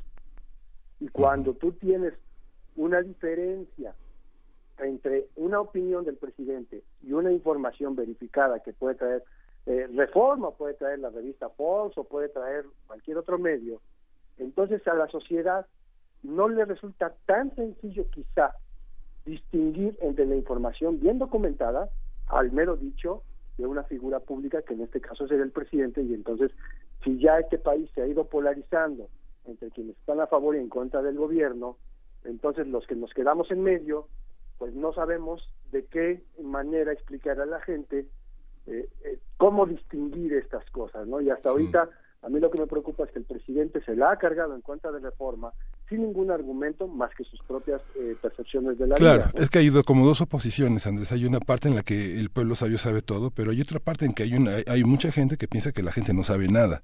Y yo creo que sí sabe, sabe muchas cosas, aunque tenga poca educación académica, pocas, pocas cosas, este, sí sabe. Es una afirmación muy certera, Miguel, porque la sociedad no es tonta, la sociedad distingue y sabe cuando un medio puede manipular o no. Ya esos tiempos en los que las personas se compraban todo lo que salía en la prensa y si salía en televisión, tú recuerdas, ¿no? Somos de la generación que decían, si lo dijo Saludowski es porque es real. No, ya pasamos esta época, afortunadamente. La sociedad distingue cuando hay medios, e inclusive periodistas que reciben dinero a cambio de algún favor, ¿no? Pero también de repente, con tanta cantidad de información que nos llega por tantos lados, la capacidad de poderla curar, de poderla entender, de poderla procesar, pues no es solamente por nuestro nivel académico, nuestra capacidad de comprensión, sino no nos da tiempo, eh, no nos da tiempo de procesar tanta información. Claro, eh, Andrés, y bueno, sí, ese, ese tema yo creo que es importante detenernos en él en general como una conversación que tenemos, que, que requerimos tener entre los medios, eh, porque, porque nos gana la inmediatez no solamente al, al, público, a la audiencia, a los que consumen eh, contenidos digitales, nos gana la inmediatez a todos y se exige, se exige que la vida vaya al mismo ritmo, ¿no? Al mismo ritmo de las redes sociales. Queremos, no sé, este vaya, nadie va a salir a defender la justicia en nuestro país, que sabemos pues cómo, cómo, cómo están los niveles de impunidad, ¿no? Pero queremos que todo sea de inmediato, queremos la información inmediata porque si no, pues algo está sucediendo. ¿Cómo, cómo contrarrestar? Y, y bueno, y además si a esta cuestión de la inmediatez en las redes sociales le agregas eh, un uso eh, faccioso, un uso consciente de cuentas de bots, pues, pues bueno, estamos en, en, un, en una encrucijada, ¿no? respecto a la información. Que, que la hemos sobredimensionado, Bere, porque mira, a la última cifra que pude yo revisar a febrero de este año, en México, eh, que es un país de 125 millones de habitantes prácticamente, existen solamente 7.6 millones de cuentas en Twitter, de las cuales no podemos saber cuáles son reales y cuáles son bots. Pero si aún cuando esas 7.6 millones de cuentas de Twitter fueran reales, representan solo solo el 6% del total de la población. Entonces, estamos haciendo un escándalo de lo que se publica en un espacio muy pequeño, ¿no? Obvio. ¿Cuál es la diferencia? Que ese 6% de la población sí tiene un nivel académico un poco más elevado, sí tiene un nivel socioeconómico, tiene acceso a la tecnología, puede navegar en Internet prácticamente 24 horas, ¿no? Entonces, quienes estamos en estos perfiles sociales, particularmente Twitter, que mayoritariamente estamos entre los 35 y 45 años de edad, y hablamos de que tenemos un nivel de influencia dentro de la sociedad por encima del resto. ¿no? Eso es lo que ha hecho a Twitter una herramienta tan poderosa, porque si lo comparas, por ejemplo, la presencia de Twitter en Estados Unidos, bueno, pues es muchísimo mayor, o sea, no le llegamos ni al 10% de las cuentas de Twitter que hay en Estados Unidos, ¿no? Claro. Por eso la, la, diferencia en la capacidad de penetración que tiene Twitter en Estados Unidos o en otros países. Pero aquí justamente por eso tenemos que dimensionarlo. Si no son tantas personas las que estamos haciendo discusiones en Twitter y si encima de todo no estamos abonando la información que necesitamos poner en Twitter y aparte no verificamos de dónde viene ese tweet, o sea, yo cuando veo un tweet, pues primero ves el perfil de la cuenta que lo creó y si ves que es una cuenta que solamente retuitea, pues evidentemente mi primera sospecha es que eso es un bot si no dice a qué se dedica, en qué trabaja, si no tiene un nombre real, una foto que se ve manipulada, entonces de ahí como sociedad tenemos que empezar a decir, claro, esta cuenta puede ser un bot y entonces la bloqueo, la denuncio o simplemente no la leo, ¿no? Ante la incapacidad que tenemos este, amplios sectores de poder eh, digerir la información con la rapidez que lo estamos exigiendo, bueno, creo que también cada quien en lo individual, sin tomar partido, pues tendría que empezar a hacer estos ejercicios de verificación por su propia cuenta, ¿no? y de la información que estamos viendo. Hay inclusive herramientas que nos permiten ayudar, ayudarnos a verificar si la foto que está publicada en Twitter es real o se publicó en otro lugar o cuál es la historia real. Podemos rastrear esa foto hasta su origen. Los periodistas pues, lo hacemos como un hábito, pero la sociedad creo que también tendríamos que darle esas herramientas para que por su cuenta lo pueda hacer y en lugar de subirnos a esta situación de una crisis entre el presidente de la República y un medio en particular, pues como sociedad contribuyamos a, que tengamos cada vez más información y no quedarnos con las percepciones de los dos bandos, ¿no? Porque no nos ayuda ni el presidente, ni el periódico de forma, ni a la sociedad. ¿Cómo hacer, ¿Cómo hacer un llamado para que se entienda eso? Ayer, ayer fue una conferencia inusual, fueron dos horas y comentábamos eh, Bernice y yo fuera del aire este la intensidad de las provocaciones del presidente. Es, es, es muy interesante. Yo creo que hay que escuchar y hay que tratar de valorar esta nueva relación. Creo que el ataque frontal es muy fuerte, pero creo que uno de los temas de ayer que fue muy que, circuló en todas partes fue este esta columna muy importante de Lorenzo Meyer en el que señalaba el antecedente del golpe militar de este de Amadero que culminó con su asesinato eh, este y que dio origen a la revolución, precisamente por toda esta no no hay un imparcial en este momento que enfrentemos, pero lo que acotaba Meyer es muy interesante porque hay un conjunto hay un conjunto de, este, de grupos de opinión pública muy importantes contra la cuarta transformación. Eso es cierto, ¿no?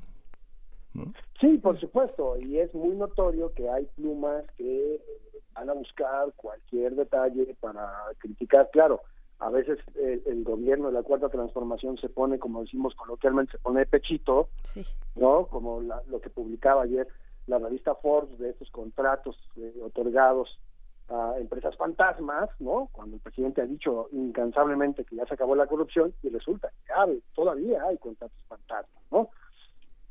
Pero cuando la sociedad de repente se polariza de esa manera, lo que necesitamos es justamente informar de mejor manera. Y aquí es un reto para quienes hacemos periodismo de poder tener estas herramientas, de quienes estamos en los medios de comunicación, que tienen el poder del micrófono, de la cámara, de los pixeles, en fin, de poderle dar a la sociedad la mayor cantidad de información.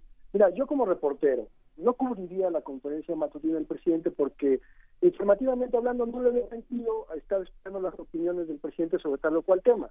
En realidad no abonan y son hora y media de eh, casi casi monólogos porque podríamos hacer un ejercicio de ver realmente cuántas respuestas da el presidente a las preguntas de la prensa, porque en realidad casi nunca responde, ¿no? Le da la vuelta, responde lo que quiere, eh, vuelve a cuestionar su tema, pero siguen siendo, desde la óptica del presidente, y tiene razón en eso, la primera manera de acercarse él a su, a su público, a que es la gente a la que gobierna o la que pretende gobernar.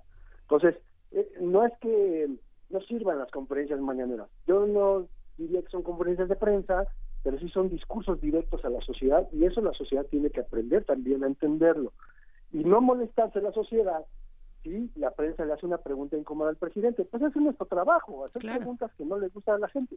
Claro, también hay que recordarle a mis colegas periodistas, nadie, aunque sea el presidente de la República, nadie tiene la obligación de responder una pregunta de nadie. Cierto. El, el Washington Post le, le contó a Donald Trump las veces que ha emitido alguna noticia falsa. Eh, estas fake news. Y durante todo su, su periodo que va que son más de 800 días de mandato ¿no? Eh, y se cuentan eh, cerca de 10.000 declaraciones falsas por parte de Donald Trump emitidas a través de su cuenta de Twitter. Y, y hace un momento que platicábamos también Andrés que yo comentaba esta cuestión de la inmediatez en redes sociales y que tú muy acertadamente nos dices bueno es un 6% de la población que tiene ciertas características no solamente que tienen de entrada tenemos el privilegio de tener un acceso a Internet y eso ya es una diferencia con el resto de la población y eso creo que nos debe quedar, quedar claro, pero creo que la, eh, la, relevancia también puede estar en observar los noticiarios de, de, de, gran cobertura nacional, eh, observar los medios que tienen esta, esta capacidad de cobertura amplísima eh, y ver cómo están replicando lo que sucede en Twitter. O sea, Twitter no se queda en Twitter. Twitter sale de ahí, sale del timeline, sale de la, de la línea de tiempo y, y, se va a espacios, a, una diversidad de espacios y una amplitud, tiene una capacidad eh, importante porque los medios estamos replicando, bueno, nosotros tratamos de no irnos con la primera, pero eh, se siguen, se, se, replican estas noticias que surgen en Twitter.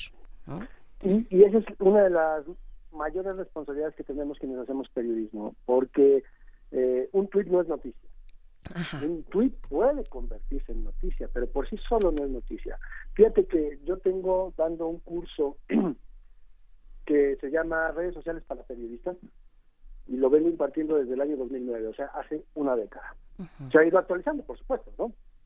Pero la intención de este taller, y que acabo de tener una sesión dentro de un diplomado de periodismo apenas el pasado viernes, sobre este tema es justamente cómo quienes hacemos periodismo tenemos que aprender a leer lo que vemos en Twitter o en cualquier otra plataforma social. ¿Cómo lo podemos interpretar y cómo lo podemos sobre todo reportear? ¿Esto qué quiere decir? Que lo tenemos que verificar. Si hay una foto de que hubo un incendio en la avenida Juanito, pues si no voy yo para allá, ¿cómo le hago para verificar que efectivamente sea eso o no un, una publicación este, mentirosa en Twitter. Y, no, y eso pasa con un tweet como esos, pues todos los demás, si una Secretaría de Estado publica un mensaje en Twitter, pues entonces eso quiere decir que yo tengo que reportear ese mensaje, no nada más retuitearlo. El peor error de cualquier medio es quedarse solamente con el retweet o publicar una nota que no aporta nada más eh, que le ayude a la sociedad a comprender el suceso, ¿no? O sea, sí tenemos que, como periodistas, aprender a reportear y a utilizar estas plataformas sociales como una herramienta para darle más información de calidad para que la sociedad de verdad pueda no solamente estar leyendo fake news o tweets y mensajes que no nos abonan este gran cosa y el, y el ejemplo clarísimo Ver, Miguel, fue el de ayer, en este caso de esta muchacha que falleció en, un CCH de la universidad, ¿no? Porque primero hubo una cantidad de información que no sabíamos de dónde había sido y que se había sido apuñalada y que se había sido baleada, ¿no? O sea... Información entre muy, entre comillas, ¿no? Versiones distintas que iban y venían. Exactamente, ¿no? Y hasta que la propia universidad emitió un comunicado sin dar detalles, porque no necesitábamos dar detalles a veces de estas cosas, ¿no? Y entonces tenemos una versión oficial, pero al final del día tampoco sirve de nada que yo como reportero corra al CCH y le pregunte al primer estudiante, oye, ¿cómo estuvo? Pues yo no sé si él estaba en ese salón, si él lo vio, si de verdad está informado o si está enfrentando una crisis postraumática que va a hacer que me diga mentiras. Cuando descubrimos temas de violencia, lo primero que hacemos los periodistas es desconfiar de los testigos presenciales, porque el nivel de estrés de un testigo presencial de un crimen no es confiable. Sí, comentábamos en la mañana con Berenice justamente, decíamos que mucha gente decía, la, la, UNAM se tardó más de seis minutos en dar la información completa. Digo, hay una... Seis minutos por decir algo, ¿no? hay una parte en la que la inmediatez de la, de la información a veces obvia la, la, la, realización de protocolos que, como bien dices, como profesor que eres, este, se, van, se van especializando y se van adecuando a realidades muy inmediatas, como esto que acabas de decir. Los testigos presenciales son una fuente bastante ambigua, ¿no? Exacto, porque pues cada quien vio lo que cree que vio, ¿no? Sí. Y aquí, bueno, incluye, si hablamos con especialistas en, este tema, pues te van a decir que también la historia personal de cada quien pues hace que veamos cosas. Pero lo que hizo la universidad en este caso, vale mucho la pena destacarlo porque primero se esperó a tener información verificada antes de emitir un comunicado. ¿no? La reacción de la mala prensa en este caso, es decir, y la UNAM no informa, no, pues espérate, o sea, para que la UNAM informe, también tiene que cumplir su propio protocolo de verificación de información. Todas las oficinas de comunicación social y de prensa, de dependencias públicas e inclusive empresas privadas hacen eso, ¿no? Porque no podemos contribuir a la desinformación y por querer salir al paso y decir, sí, emitimos el comunicado ahorita y pasó esto. Claro, y después de a la institución tener que aclarar, ¿no? Por haber dado información falsa.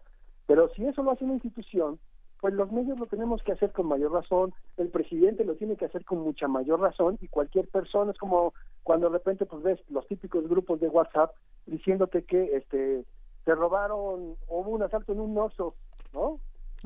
Y, no lo no lo no lo podemos saber, ¿no?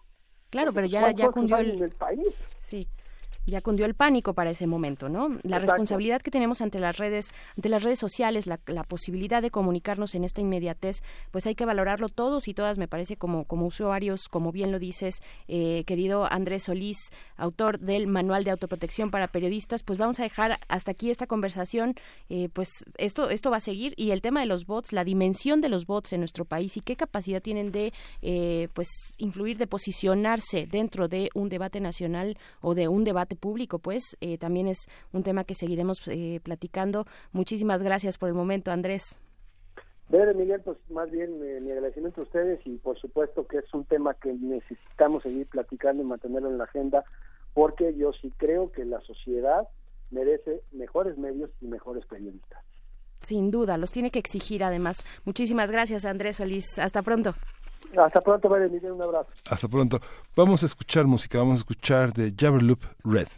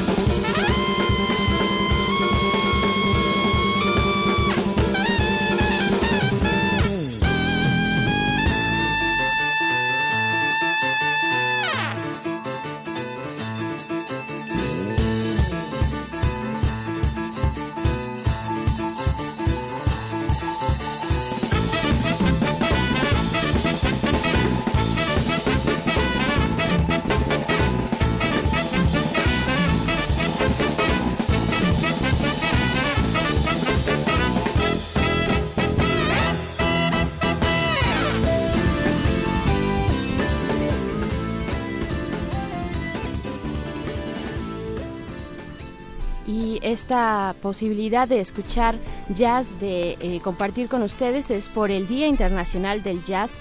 Eh, eh, de 10 a 12 del día. en cuanto termine esta transmisión de primer movimiento, vamos a tener una transmisión especial con Ingrid Bulló y Eduardo Piastro. pues que tiene Radio UNAM para conmemorar, para celebrar este Día Internacional del Jazz. Así es que seguimos.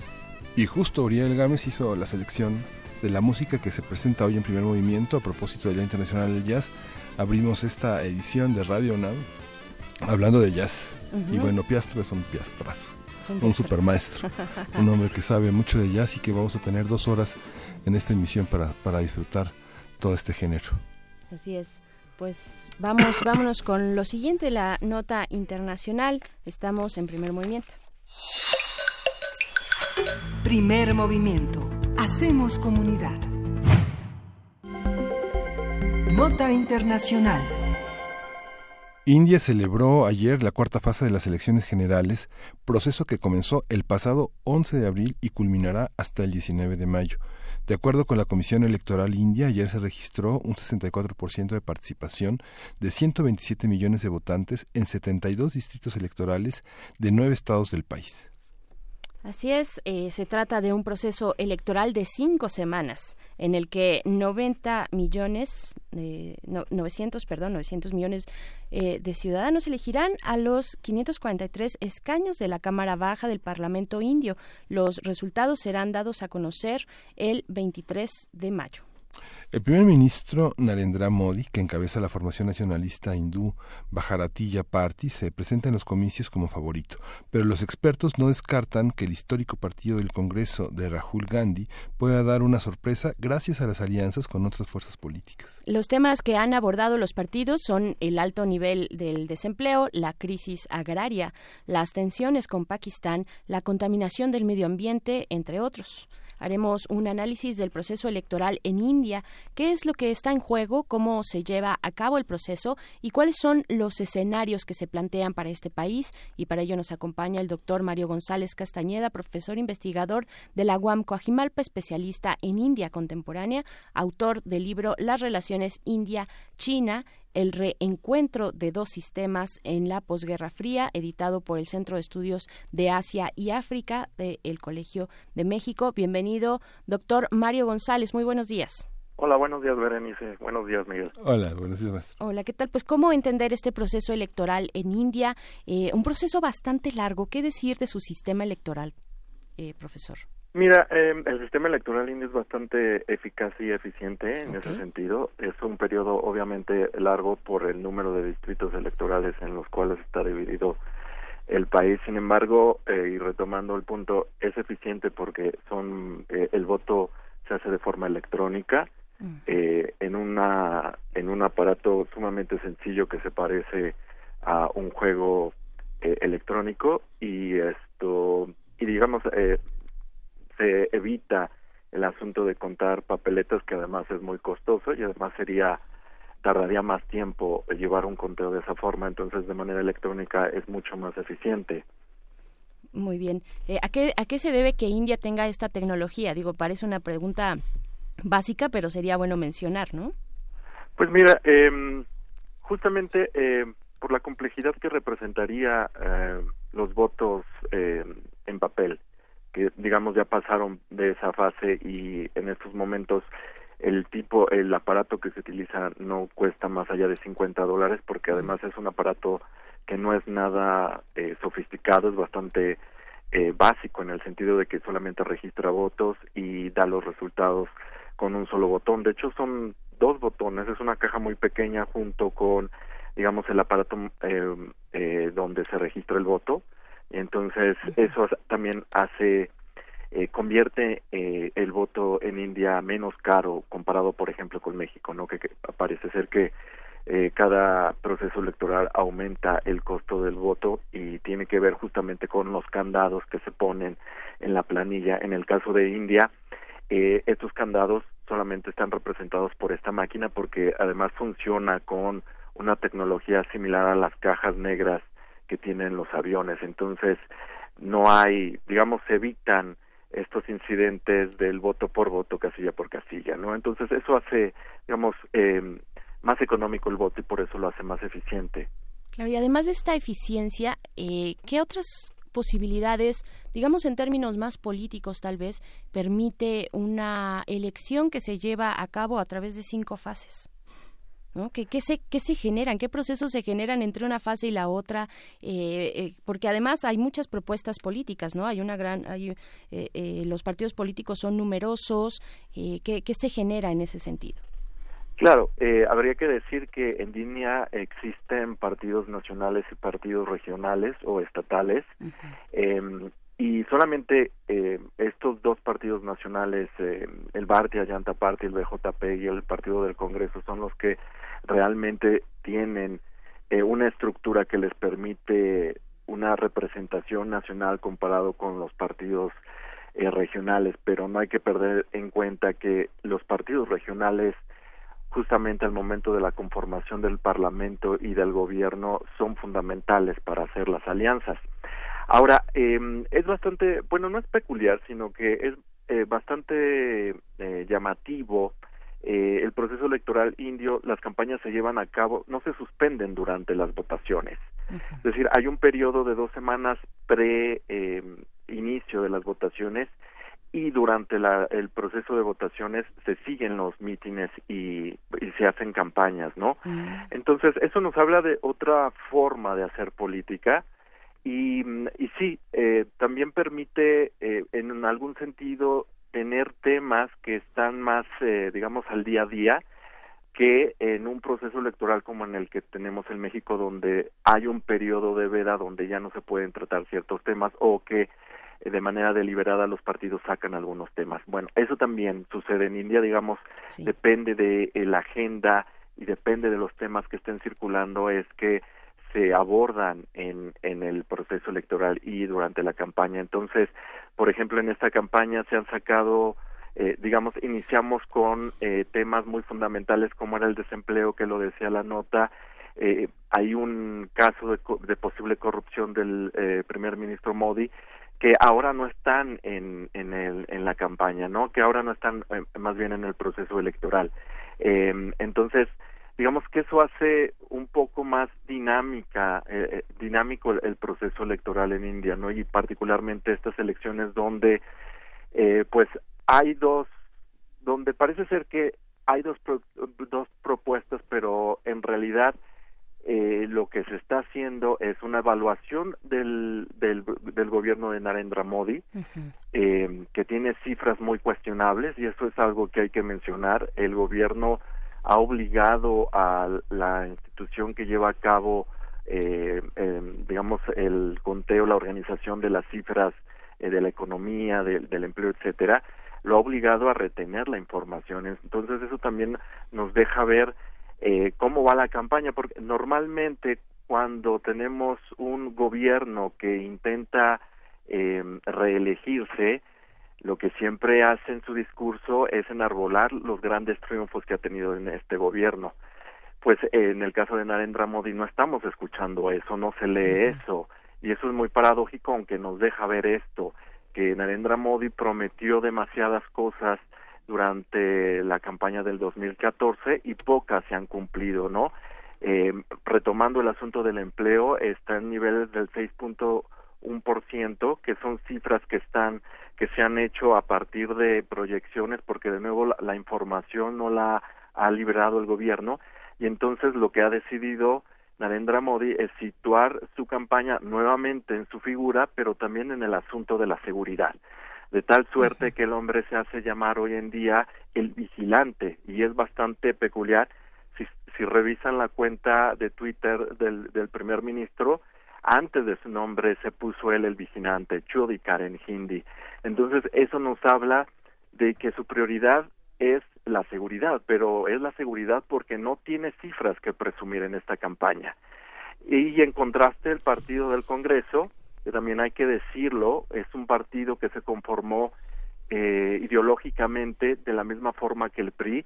Eh, hoy en día tiene una representación muy baja, 44 diputados en el Parlamento indio, que es la cifra más baja histórica, eh, pero que ha tratado de organizar una mejor campaña comparada con la del 2014, pero que de nuevo se centra en la figura de Rahul Gandhi. Entonces, eh, podemos decir que la campaña está centrada en dos figuras.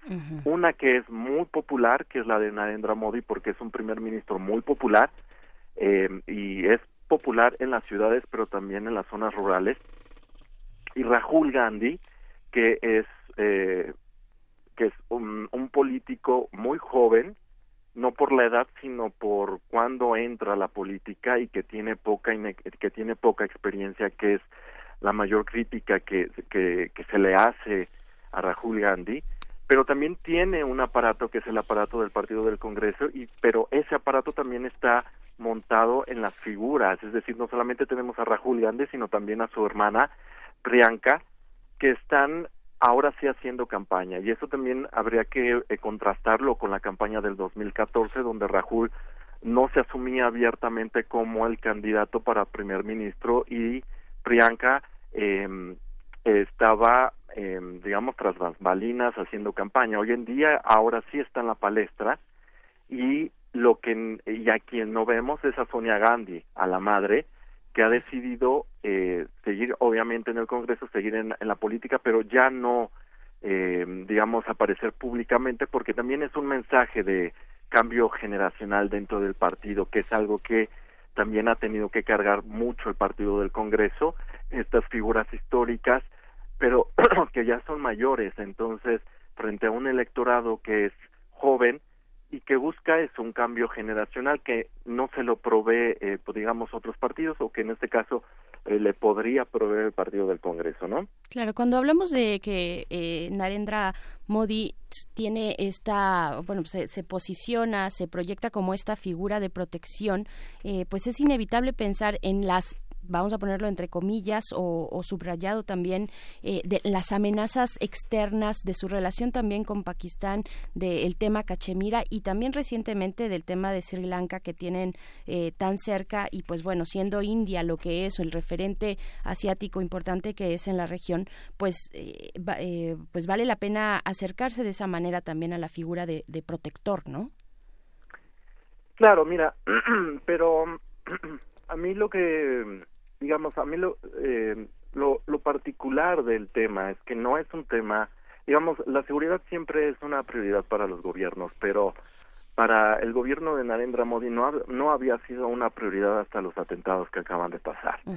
eh, que ahí eh, yo tengo mis dudas sobre, eh, digamos, el momento en que ocurre, obviamente no estoy, no tengo evidencias para decir que eso parece ser un montaje, pero tiene varios elementos que me llegan a dudar sobre eh, justo eso, eh, el momento, es decir, el momento en el que se dan los atentados.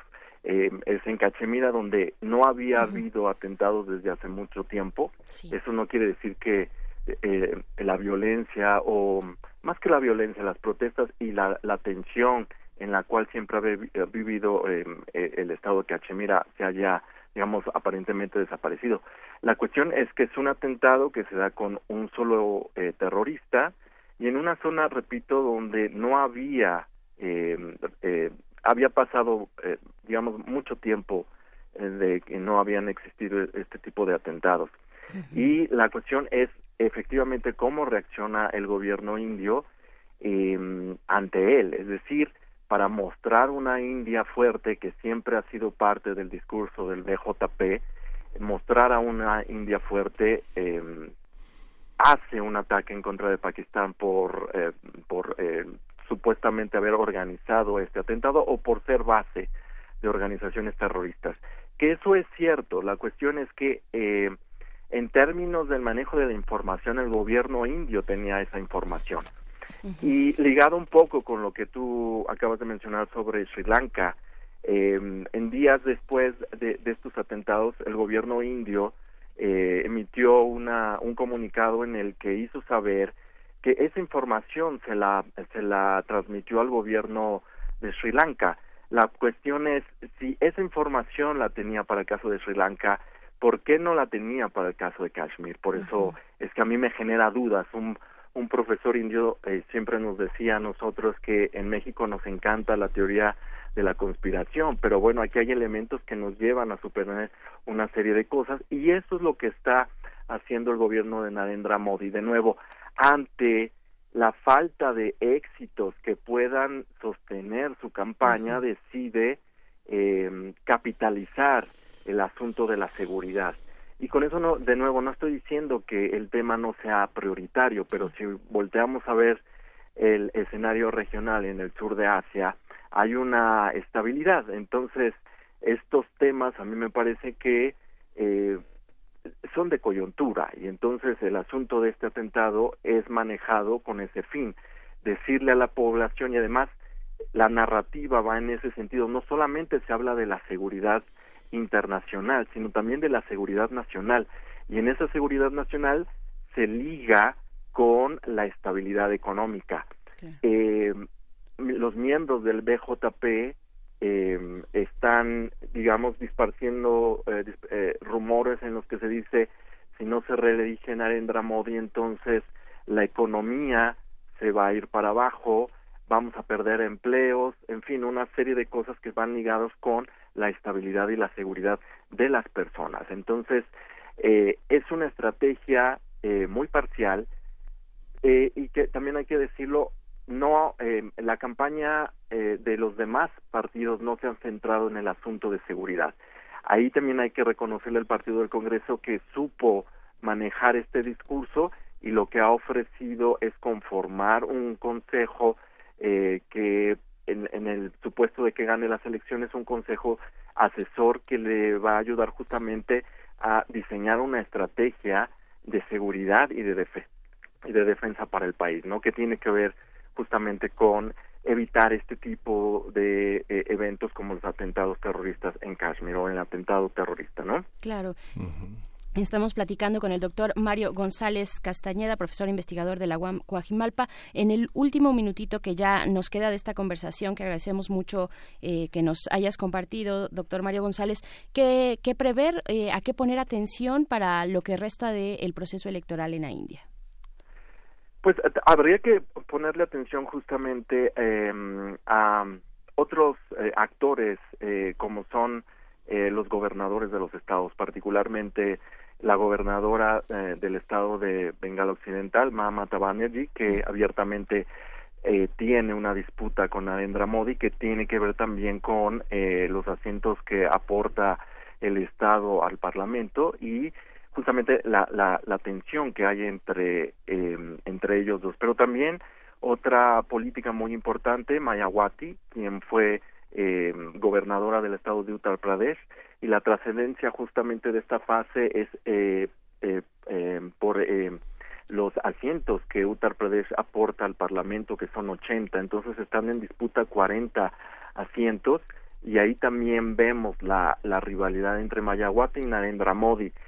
También habría que poner atención en el sur. Eh, parece ser que en el sur Narendra Modi no va a conseguir tantos votos porque tiene que ver con una reorganización eh, política y electoral en los estados en el sur y eh, habría que eh, eso poner atención en, en los, los actores regionales, no estatales, no solamente centrarnos en las figuras nacionales, porque como decía al principio, al final del día parece ser que tanto el BJP o el Partido del Congreso, independientemente de los resultados que tengan a nivel nacional, van a tener que hacer alianzas con los partidos regionales. Entonces hay que poner atención en eso también.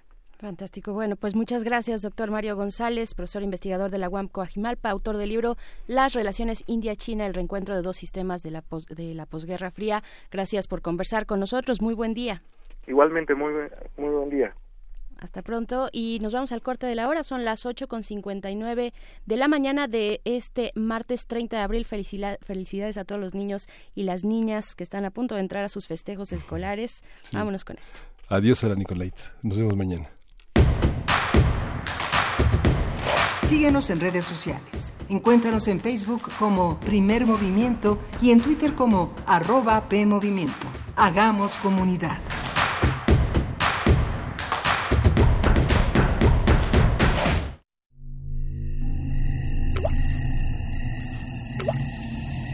Echa a volar tu imaginación y plasma tus ideas de forma visual. Te invitamos al curso El dibujo y la ilustración como herramienta de expresión personal para el mundo laboral. Crea imágenes de acuerdo con nuestro entorno y cultura. Martes y viernes, del 3 de mayo al 4 de junio, de 5 a 7 de la noche, en el Aula 2 de Radio UNAM. Informes e inscripciones al 5623-3272. Sé parte de esta experiencia artística. Radio UNAM. Experiencia sonora.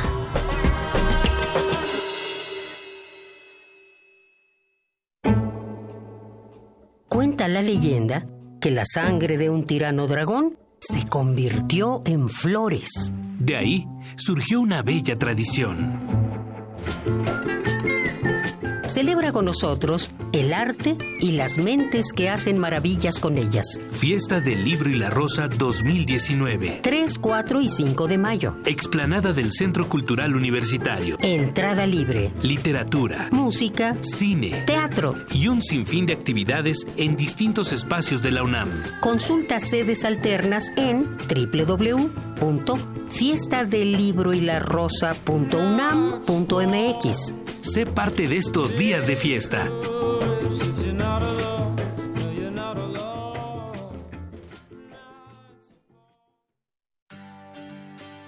Me gusta. No me gusta. Me importa. No estoy de acuerdo.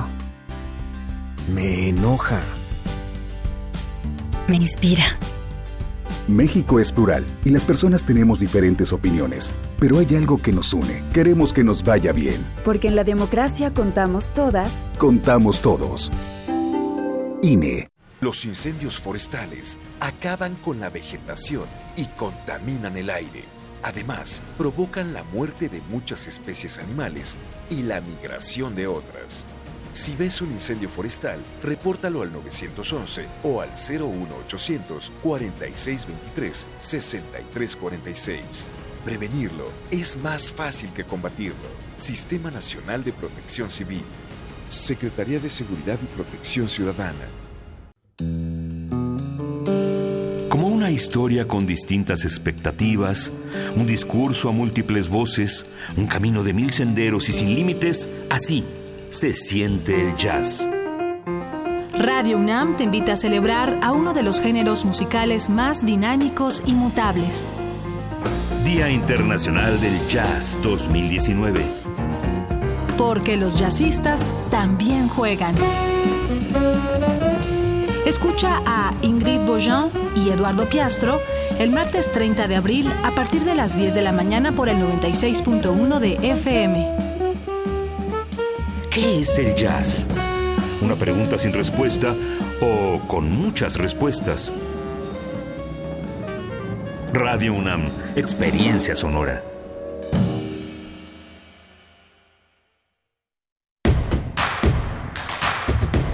Encuentra la música de primer movimiento día a día en el Spotify de Radio UNAM y agréganos a tus favoritos.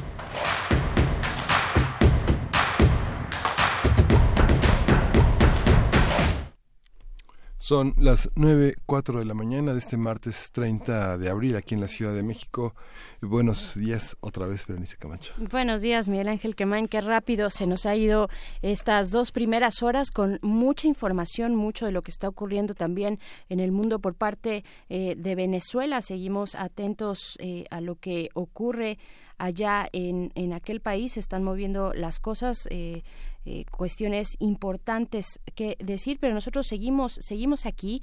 Eh, vamos a tener una mesa muy interesante sobre la reforma laboral que fue ayer aprobada en la Cámara de Senadores. Hoy es el último día de la, del periodo ordinario, del segundo periodo ordinario de sesiones en el Congreso y pues bueno, yo creo que va a estar turbo, va a estar turbo todo lo que vaya ocurriendo, ha estado así, están apretando el paso, hay muchas cosas que desahogar, eh, ojalá lo hagan con la precaución que un proceso legislativo amerita y requiere, eh, aunque sean los temas eh, pues urgentes, hay que eh, anote, pues seguirlos eh, de manera con, con, cautela porque son cosas importantes. Ayer eh, pues tuvo lugar esta discusión de la reforma laboral. Vamos a estar platicando con Rogelio Gómez Hermosillo, coordinador de Acción Ciudadana frente a la pobreza, eh, pues precisamente respecto a este tema, el tema laboral, cómo queda, cómo venía este dictamen, eh, si modificaron o no algún alguno de sus artículos, una gran eh, de verdad cantidad de artículos que se revisaron, que se discutieron, posturas de eh, distintos tonos y tipos y pues bueno, finalmente salió la reforma eh, laboral y vamos a platicar de eso más adelante, pero antes, antes queremos agradecerles por sus comentarios en nuestras redes sociales. Eh, siempre nos dicen que si estamos a favor, una hora, durante una hora nos dicen están a favor de Andrés Manuel López Obrador y durante la siguiente nos dicen que estamos en contra. Entonces ya, ya no sabemos ni para dónde correr, estamos ahí como gallina en, ¿no? Este, de un lado a otro. Eh, gracias, gracias siempre por sus comentarios, por su escucha atenta, de verdad eh, los leemos y nos y, y, y agradecemos que se tomen el tiempo de escribirnos y pues vámonos con la poesía necesaria. Hoy te toca a ti, querido Miguel Ángel. Sí, vámonos a la poesía necesaria. Primer movimiento. Hacemos comunidad. Es hora de poesía necesaria. Eh, es, estoy tratando de recuperar algunas de las lecturas que eh, José Emilio Pacheco, a través de esta extraordinaria antología Inventario que publicó la editorial Era Traza de la Poesía Mexicana. Por supuesto, no solo es la poesía mexicana, sino la historia literaria. Y voy a ocuparme de un poeta del que pocas veces nos ocupamos, que es Manuel Acuña, y que justamente a un siglo de su muerte, Pacheco recordaba que Juan de Dios Pesa había escrito la forma en que Manuel Acuña había planeado y ejecutado su verdadera obra maestra, su muerte. El viernes 5 de diciembre del 73, en 1873, tenían eh, 21 años y se sentaron en una banca de la Alameda a leer Las hojas de otoño, un libro de Víctor Hugo, y Acuña se inclinó a recoger una hoja de las que el viento arrancaba a fresnos y chopos, y le dijo a su amigo Mira, una ráfaga helada le arrebató la arrebató del tronco antes de tiempo. Y justo vamos a leer la, Ramera, un poema precursor de Acuña, que no obstante su drama El pasado y su poema La Ramera pueden verse como los primeros documentos antisexistas de nuestras letras, las primeras defensas de la mujer contra una sociedad hipócrita y opresiva, y lo vamos a acompañar de una canción de Álvaro Carrillo eh, que se llama La Señal. La Ramera está dedicada a mi querido amigo Manuel Roa. Dice, humanidad pigmea, tú que proclamas la verdad y el Cristo, mintiendo caridad en cada idea, tú que de orgullo el corazón beodo por mirar a la altura, te olvidas de que marchas sobre todo, tú que diciendo hermano, escupes al gitano y al mendigo, porque son un mendigo y un gitano. Ahí está esa mujer que gime y sufre con el dolor inmenso con que gimen los que cruzan sin fe por la existencia escúpela también, anda. No importa que tú hayas sido quien la, urdió en quien la hundió en el crimen, que tú hayas sido quien mató su creencia. Pobre mujer que abandonada y sola sobre el oscuro y negro precipicio, en lugar de una mano que la salve, siente una mano que la impele al vicio y que al bajar en su redor los ojos y a través de las sombras que la ocultan, no encuentra más que seres que la miran y que burlando su dolor la insultan y antes era una flor, una azucena, rica de galas y de esencias rica, llena de aromas y de encantos llena. Era una flor hermosa, que envidiaba las aves y las flores, y tan bella y tan pura como es pura la nieve del armiño, como es pura la flor de los amores, como es puro el corazón del niño.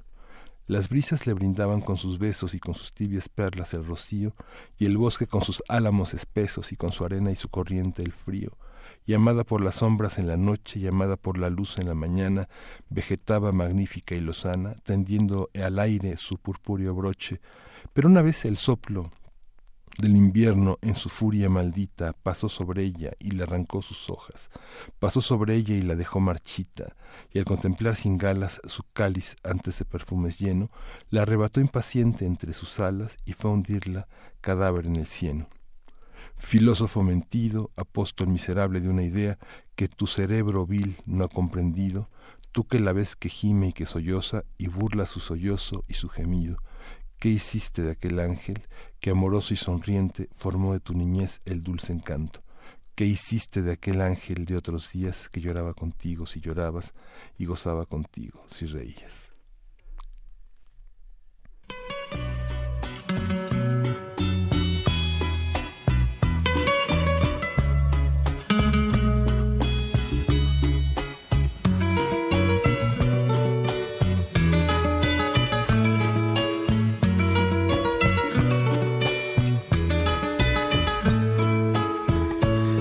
Señal que te vas, vas dejando tu olvido detrás, pero quieres hablarme, yo no sé para qué, si me vas a dejar.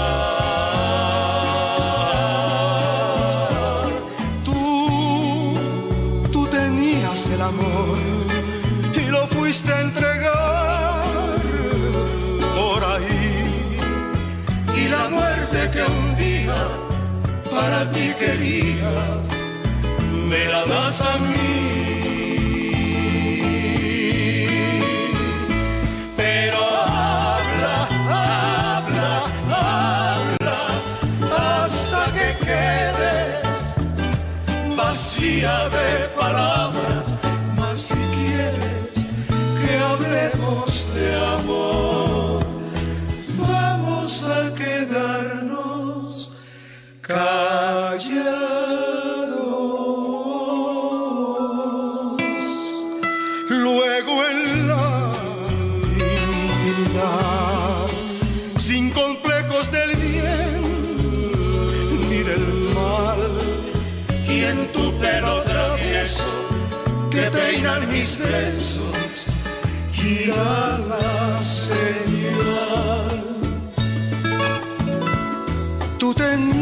gonna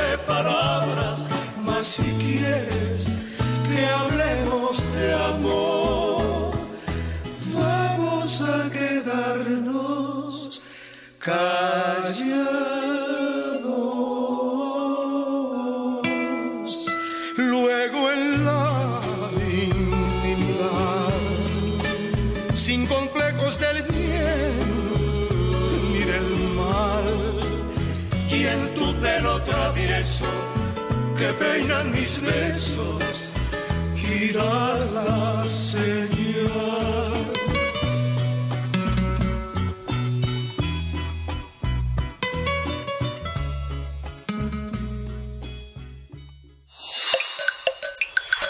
Primer movimiento. Hacemos comunidad.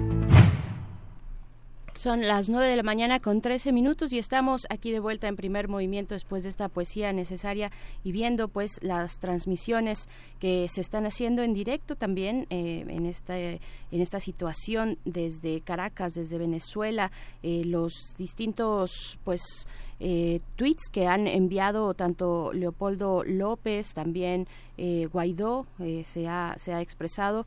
Eh, dice él, hace cuatro horas aproximadamente puso un tuit donde señala que la Fuerza Armada Nacional ha tomado la decisión correcta, cuentan con el apoyo del pueblo de Venezuela, con el aval de nuestra Constitución, con la garantía de estar del lado correcto de la historia, a desplegar las fuerzas para lograr el cese de la usurpación. Pues complicado lo que se está viviendo en las calles de Venezuela, en las calles de Caracas, de Caracas Miguel Ángel Quemain. Sí, justamente es, es doloroso y complicado ver toda esta situación de la que daremos cuenta mañana en, en nuestra edición de mañana, pero que bueno, no, no perdemos la, la, este, la oportunidad de seguir en las redes sociales y en las agencias informativas que han tenido la oportunidad de cubrir este hecho, las, los mismos tweets de la gente que participa en esta cometida cómo, cómo se desarrolla esta situación que tiene pues ya mucho tiempo de, de haberse iniciado de una manera muy violenta.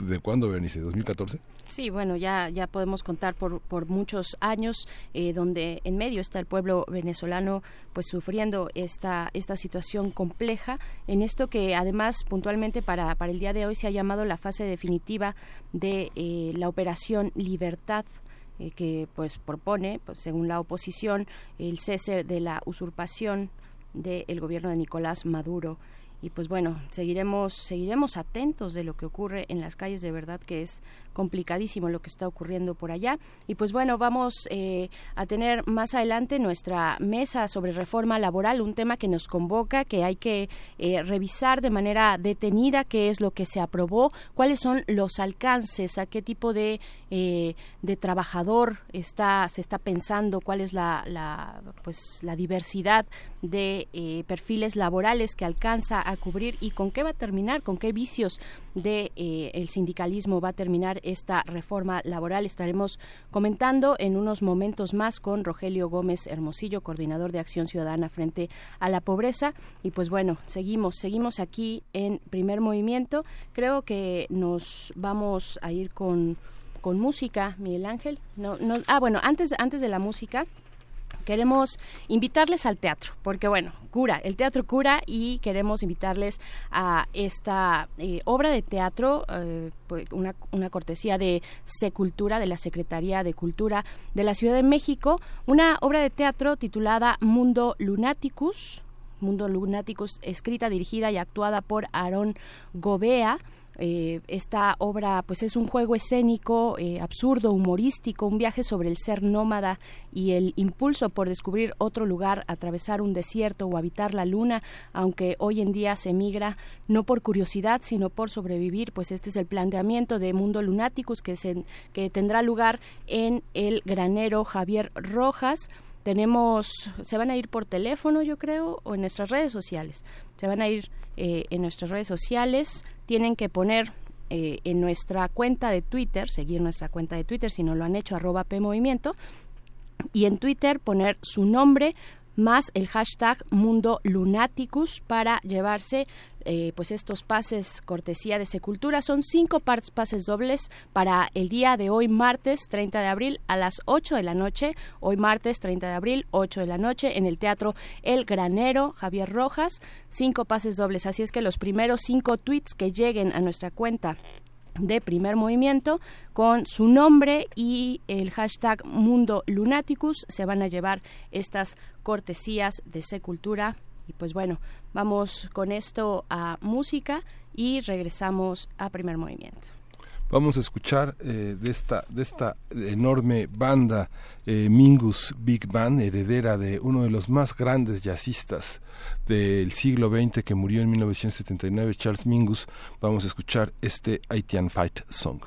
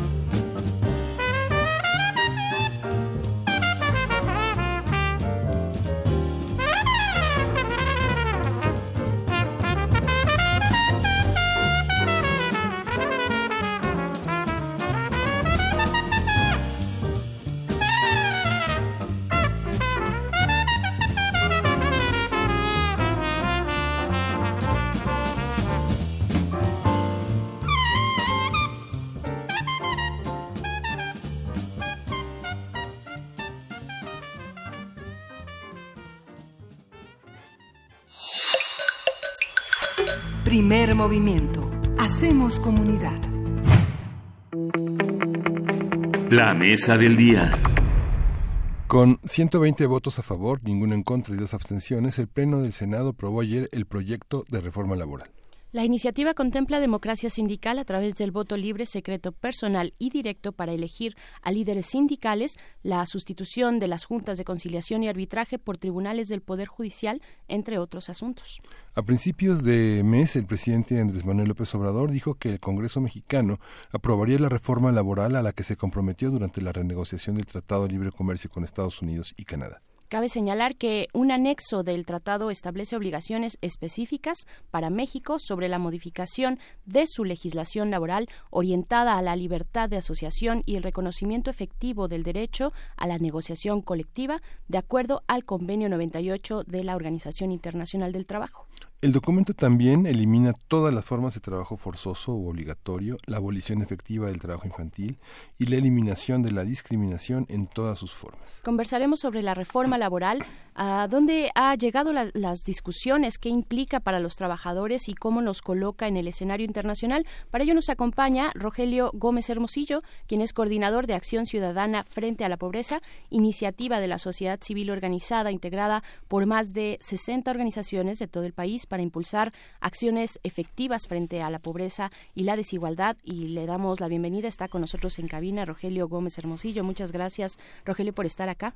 Con mucho gusto para Radio me encanta. Gracias.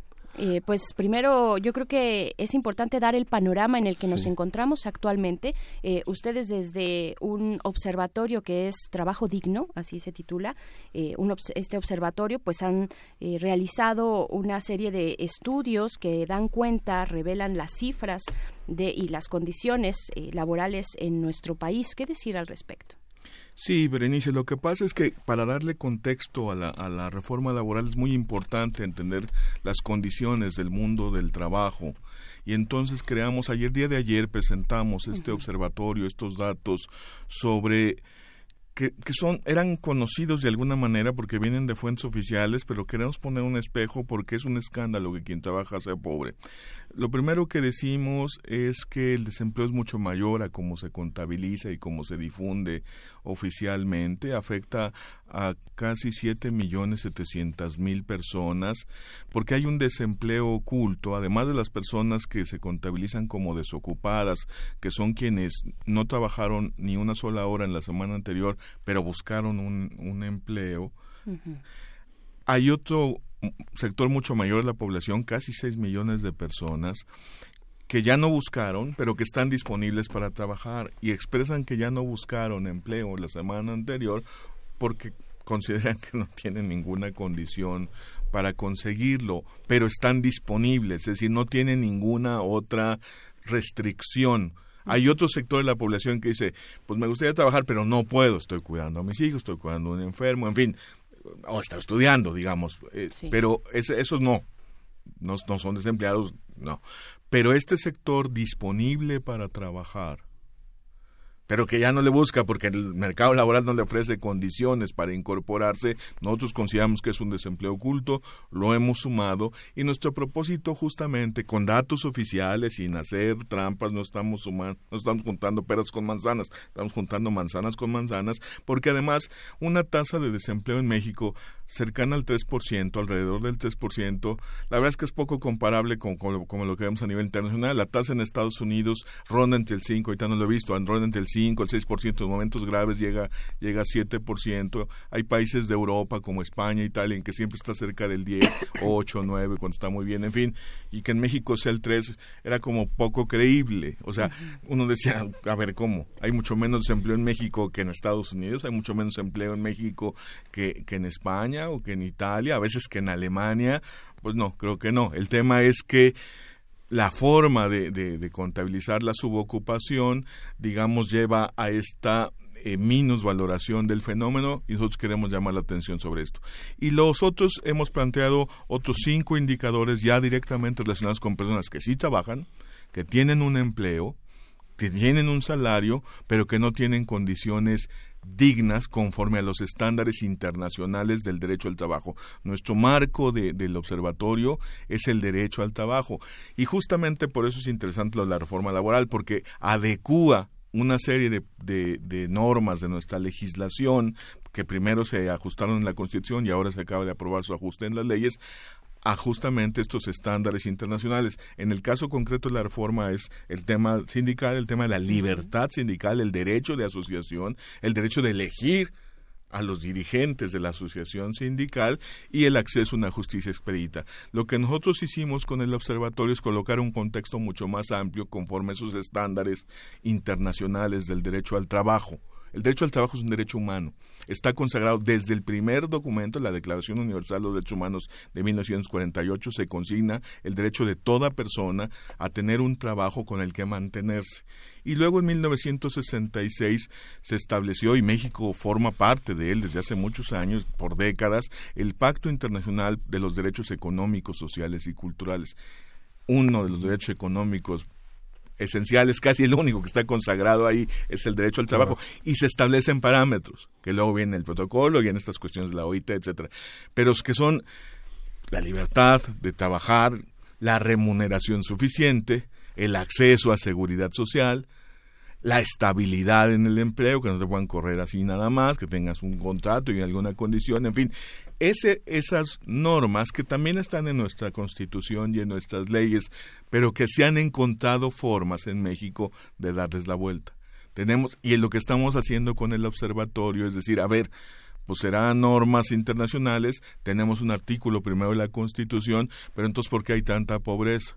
Pues hay tanta pobreza porque hay estructuras en el mundo del trabajo que son fábricas de pobreza que dejan a la gente sin seguridad social, sin ingreso suficiente, sin estabilidad en el empleo. ¿De dónde entonces tanta pobreza en México? Pues no solo de que haya localidades rurales, indígenas, aisladas, esa es la pobreza crónica, ciertamente es otro de los factores de pobreza en México, pero el otro, el que casi no se ve, aunque hay gente que dice, sí, la economía no funciona. Bueno, es que el punto está claro. Mientras se pueda trabajar para y quedarse en pobreza, estamos en un problema, porque nuestro país tiene una economía, un crecimiento económico, una dinámica económica que no tiene por qué ubicarnos en ese lugar. Está bien que necesitamos crecer más, por supuesto, está bien que necesitamos más productividad, innegablemente, pero tenemos que hacerlo incluyendo también el cumplimiento de los derechos laborales, tal y como están previstos en los documentos internacionales de derechos humanos. O sea, no como me gustaría a mí, como preferiría algún dirigente sindical que conseguir quien sea que, que también ahí luego se van para el otro lado, ¿no? No, conforme están establecidos en lo que dice nuestro artículo primero de la Constitución, que es las normas internacionales de derechos humanos en México son vigentes. Ese es un poco el punto del observatorio y lo que hicimos fue presentar los datos y la verdad es que hicimos en un panorama muy, muy grave, muy muy escandaloso y eso es un poco lo que queremos hacer, o sea, ya nos acostumbramos, ya normalizamos que haya gente que trabaje y no le alcance para lo más básico, pero no es normal. Sí.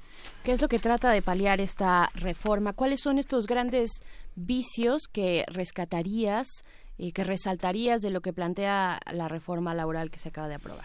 En la reforma laboral que se acaba de aprobar se establece con mucha claridad los procedimientos para que se cumpla con el derecho de libertad de afiliación sindical. O sea, el, desde siempre, desde, desde el documento original y, y, más en el de 1966, en el Pacto Internacional de Derechos Económicos, Sociales y Culturales, quedó claro que el derecho a asociarse, a negociar colectivamente, a formar un sindicato e incluso a la huelga era parte de los derechos humanos. Entonces, lo que está haciendo esta reforma, esta reforma, eso ya estaba en nuestra legislación, derecho a la huelga, derecho a formar sindicatos, eso está en nuestra constitución, en nuestras leyes.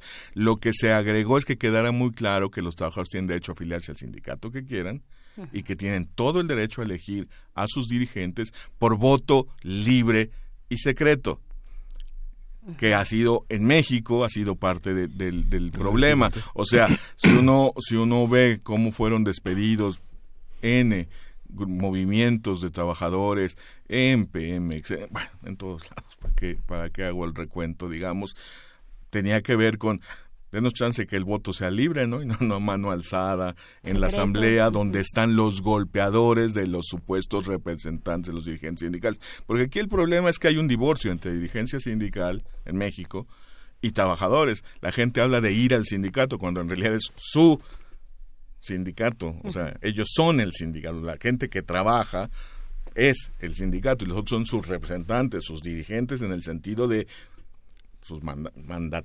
mandatarios para ejercer el mandato, digamos, de, quienes forman realmente los sindicatos. Entonces, lo que se hizo, digamos, es esta parte de que quede muy claro que el procedimiento para darle mayor eh, vigencia y viabilidad al derecho a la libertad de afiliación sindical y que no hubiera estas maneras en que la dirigencia sindical impidiera la participación de los trabajadores o obligara a la participación de las personas que trabajan, eso es lo que se reguló. Y lo otro grandotote es eliminar las juntas de conciliación y arbitraje, que es todo un Todo un tema. Todo ¿Qué, un qué tema. decir en, en ese respecto? ¿Cuáles eran las grandes fallas de estos lugares? ¿Qué vicios se, se, pues, se generaban como, un, como, como en un círculo, ¿no? De nunca acabar. Es que esto es una tragedia. Los datos que pusimos ayer vienen de ahí. O sea, ¿de dónde viene la explicación de que el 80%, 8 de cada 10 personas, no reúnan todas las condiciones o todos los atributos de lo que sería el trabajo digno? O de que la mitad de, la, de las personas que tienen un empleo, que tienen un salario, no tengan un contrato estable. Viene de que no hay un acceso a justicia para ambos lados. Los dos lados, digamos, el empleador, los patrones y los trabajadores, cuando llegan a un, a un, a un mecanismo de justicia, cuando tienen un diferendo, no están tratando en un Estado de Derecho, están en una, en una batalla para ver quién dice más mentiras y le prueba al otro su situación.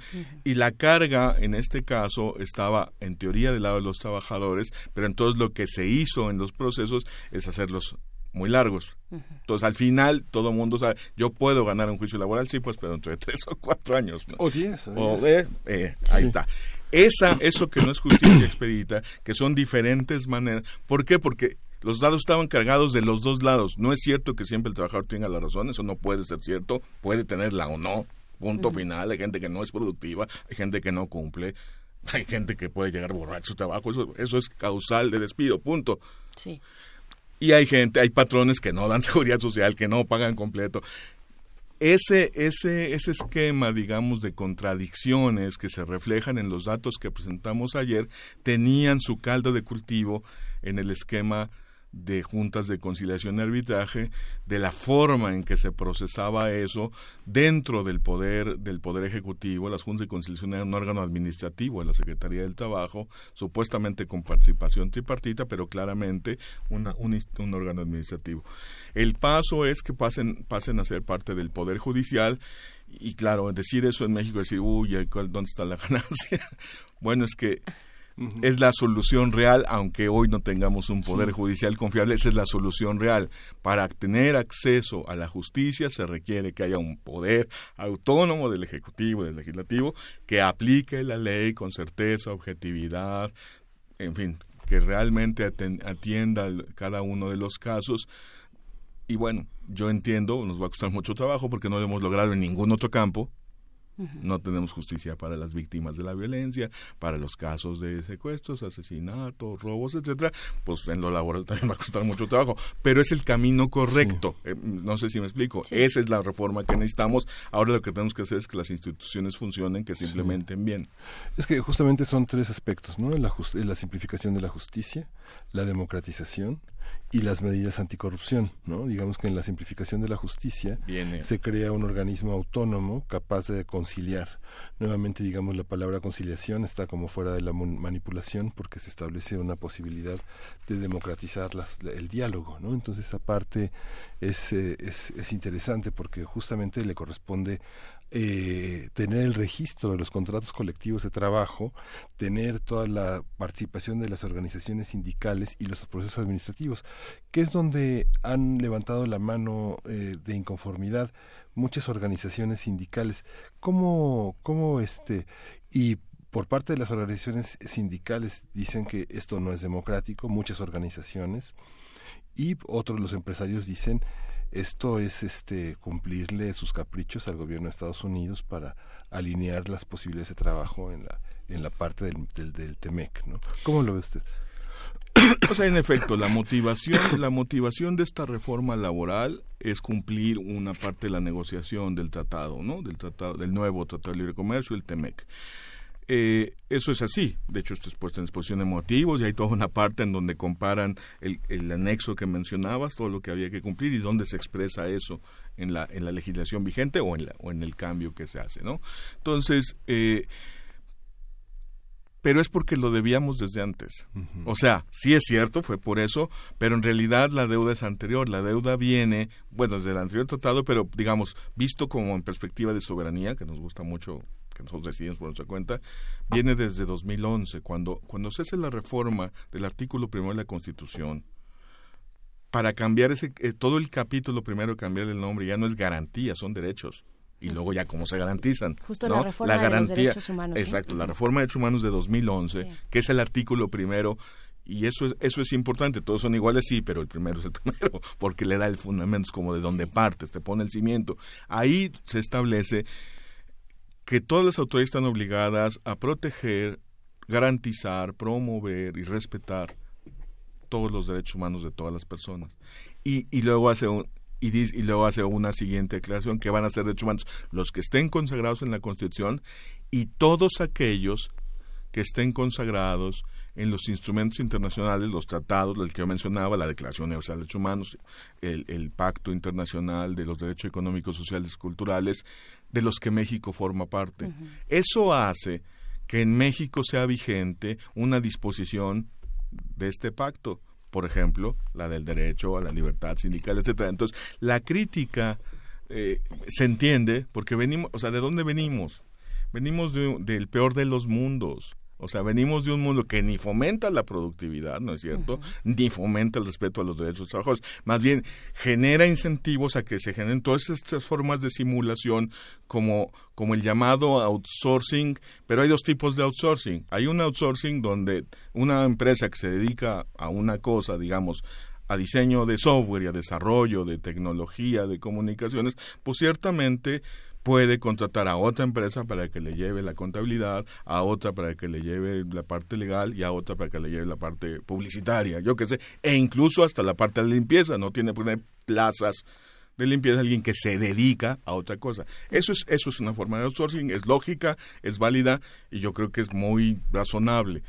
Pero como todo sucede en México, hay otro modelo también que está ubicado, digamos, dentro del llamado outsourcing que en realidad es un patrón sustituto, es una empresa busca otra empresa que es la que contrata a todos sus trabajadores que no sean directivos, a todos sus trabajadores que no son de base, pero digamos todo lo que no sea su planta directiva, para que los contratos estén en una tercera, un patrón sustituto, y que sean contratos, por ejemplo, temporales, en algunos casos tratando de que no tengan seguridad social, en una cosa rarísima, que son estas lagunas que yo digo, que son honorarios asimilables a salarios, o sea, todos sabemos que son como un salario, uh -huh. pero como es honorario no tiene seguridad social. Uh -huh. De ahí viene entonces la explicación, parcialmente por supuesto, de por qué el 40% de personas empleadas con salario, no los que trabajan por su cuenta, empleadas con salario, no tienen seguridad social. Entonces, y ahí déjenme asociarlo con, con, la pobreza. En México, ¿cómo medimos pobreza? Ingreso suficiente y seis carencias. ¿Cuál es la carencia más alta, la que, la que más pesa, digamos, en la medición de la pobreza que hace Coneval? Carencia de seguridad social. Uh -huh. ¿Cuál es el otro dato que es el más alto en la medición de la pobreza que hace Coneval? Ingreso insuficiente para adquirir la canasta básica. Bueno, nuestro punto es, oh sorpresa, no es sorpresa para nadie, pero necesitamos hacer algo mientras no arreglemos estas estructuras del mundo del trabajo que posibilitan y que se han generado bajas remuneraciones, contratos inestables, que no les den seguridad social a personas que están con, no sé si contratadas porque luego no tienen contrato, empleadas uh -huh. y recibiendo un salario, pues ciertamente no vamos a poder reducir la pobreza. Y ahí es donde entra, digamos, nuestro interés el asunto. Nosotros no somos sindicato, no representamos a grupos de trabajadores, tampoco somos organización empresarial, no representamos a patrones, empleadores, más bien estamos tratando de poner en la mesa el marco de los derechos humanos, el marco, en este caso, del trabajo, le llamamos digno, en inglés dicen decent work, entonces luego lo traducen como trabajo decente, nosotros dijimos en México trabajo decente se va a oír como cuáles son los trabajos decentes y cuáles son los indecentes. No, no, es de dignidad, es de atributos, remuneración suficiente, seguridad social, libertad, por supuesto, derecho de afiliación, hasta derecho de huelga, seguridad higiene en el trabajo, estabilidad, en fin, una serie, eso es lo que el mundo ha aprobado como estándares del derecho al trabajo o lo que contiene. ¿Qué contiene el derecho al trabajo? Eso, y están en documentos internacionales de los que México forma parte y que por nuestro artículo primero son vigentes. Entonces, la medición que hicimos en el Observatorio de Trabajo Digno es para qué, para cuáles de esos atributos del trabajo digno hay datos duros. Podemos tener estadística oficial y, y, y como se dice, renovable, digamos, periódica. periódica. Entonces, encontramos estos seis indicadores que presentamos ayer en el Observatorio de Trabajo Digno, que es la exclusión total del trabajo, porque si, el trabajo, toda persona tiene derecho a trabajar para mantenerse a sí misma y a su familia, pues los, los que no tienen eso pues están en el, en el incumplimiento total. Y luego, para los que sí trabajan, empleados para alguien y asalariados, ojo con ese tema, es clave, porque en la población económicamente activa también están los que trabajan por su cuenta. En estas discusiones de no hay seguridad social, hay mucha informalidad. Entonces, es que la gente que trabaja por su cuenta está en la informalidad. Bueno, lo que nosotros venimos a decir es, claro, sí, eso es cierto, pero ¿saben qué? También entre las personas que trabajan para otra, que están empleadas y que tienen un salario, si que son trabajadores, pues, están empleados, sí también ahí hay informalidad. Entonces, a ver qué pasó. Ahí sí no se podría, eso es ilegal de alguna manera. Entonces, ¿cómo se legalizó esa situación? ¿Cómo se genera esa simulación? ¿Sí me explico? Por supuesto. Hay, hay, perfiles que quedan de, eh, fuera, que, que, no son tan cobijados por esta reforma. Eh, pues, hemos estado hablando, por supuesto, de el sindicalismo y algunas de las posturas que se virtieron ayer en el debate decían que no se está democratizando el sindicalismo mexicano, sino que se, se está desmantelando todo lo que se ha construido a lo largo de las décadas.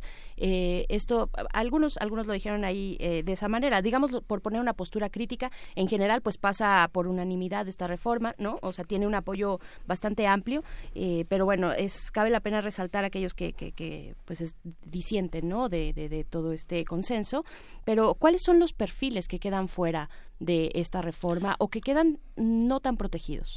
Mira, hay todavía leyes discriminatorias. O sea, en paralelo está, por ejemplo, la discusión sobre los derechos de las trabajadoras del hogar. No, no forma parte de esta reforma.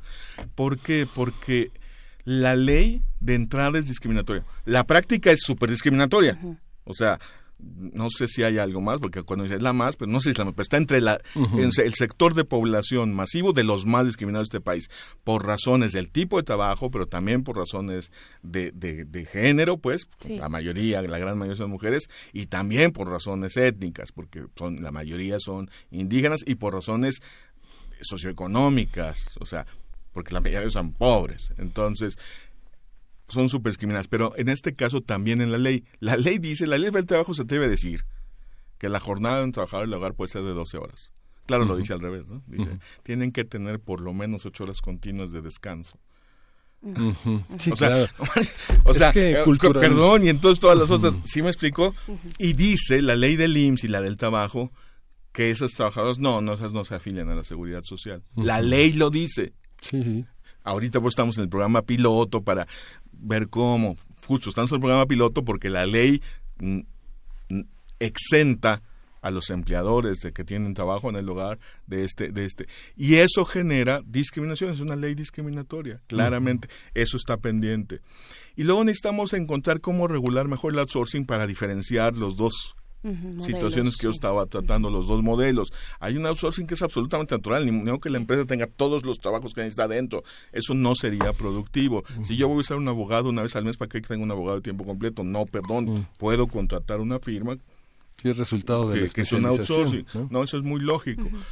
Si nada más lo voy a requerir una vez al mes o dos veces, yo qué sé. O si nada más cuando tenga un caso.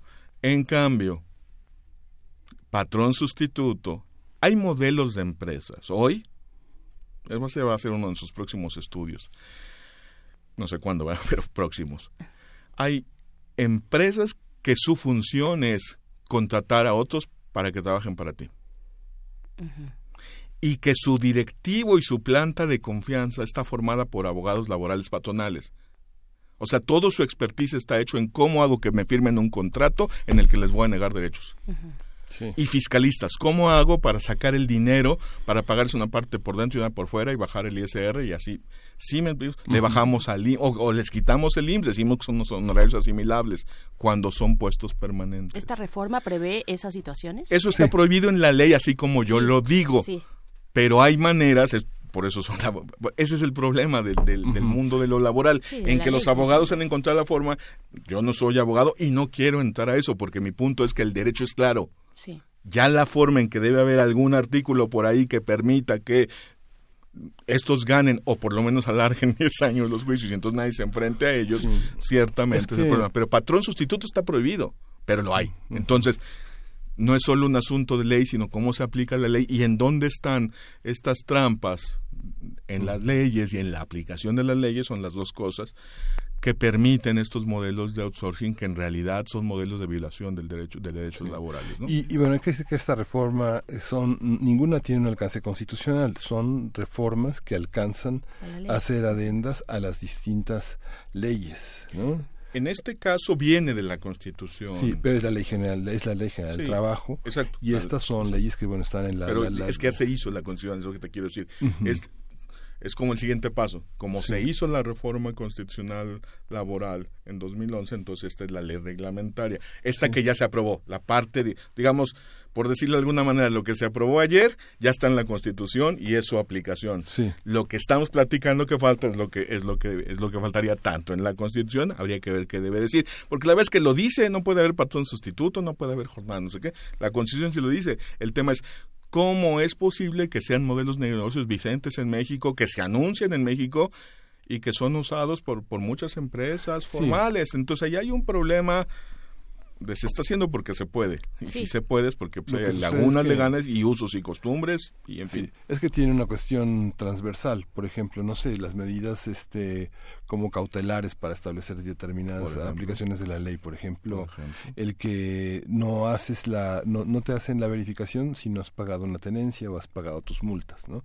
Que hablábamos, yo insistía en deslizar la idea de que la publicidad eh, gubernamental no, no podría aterrizarse si no se garantiza garantizaban los derechos de los periodistas, ¿no? Vemos periodistas, no sé, en distintos organismos del Estado que son tienen 30 años por honorarios, ¿no?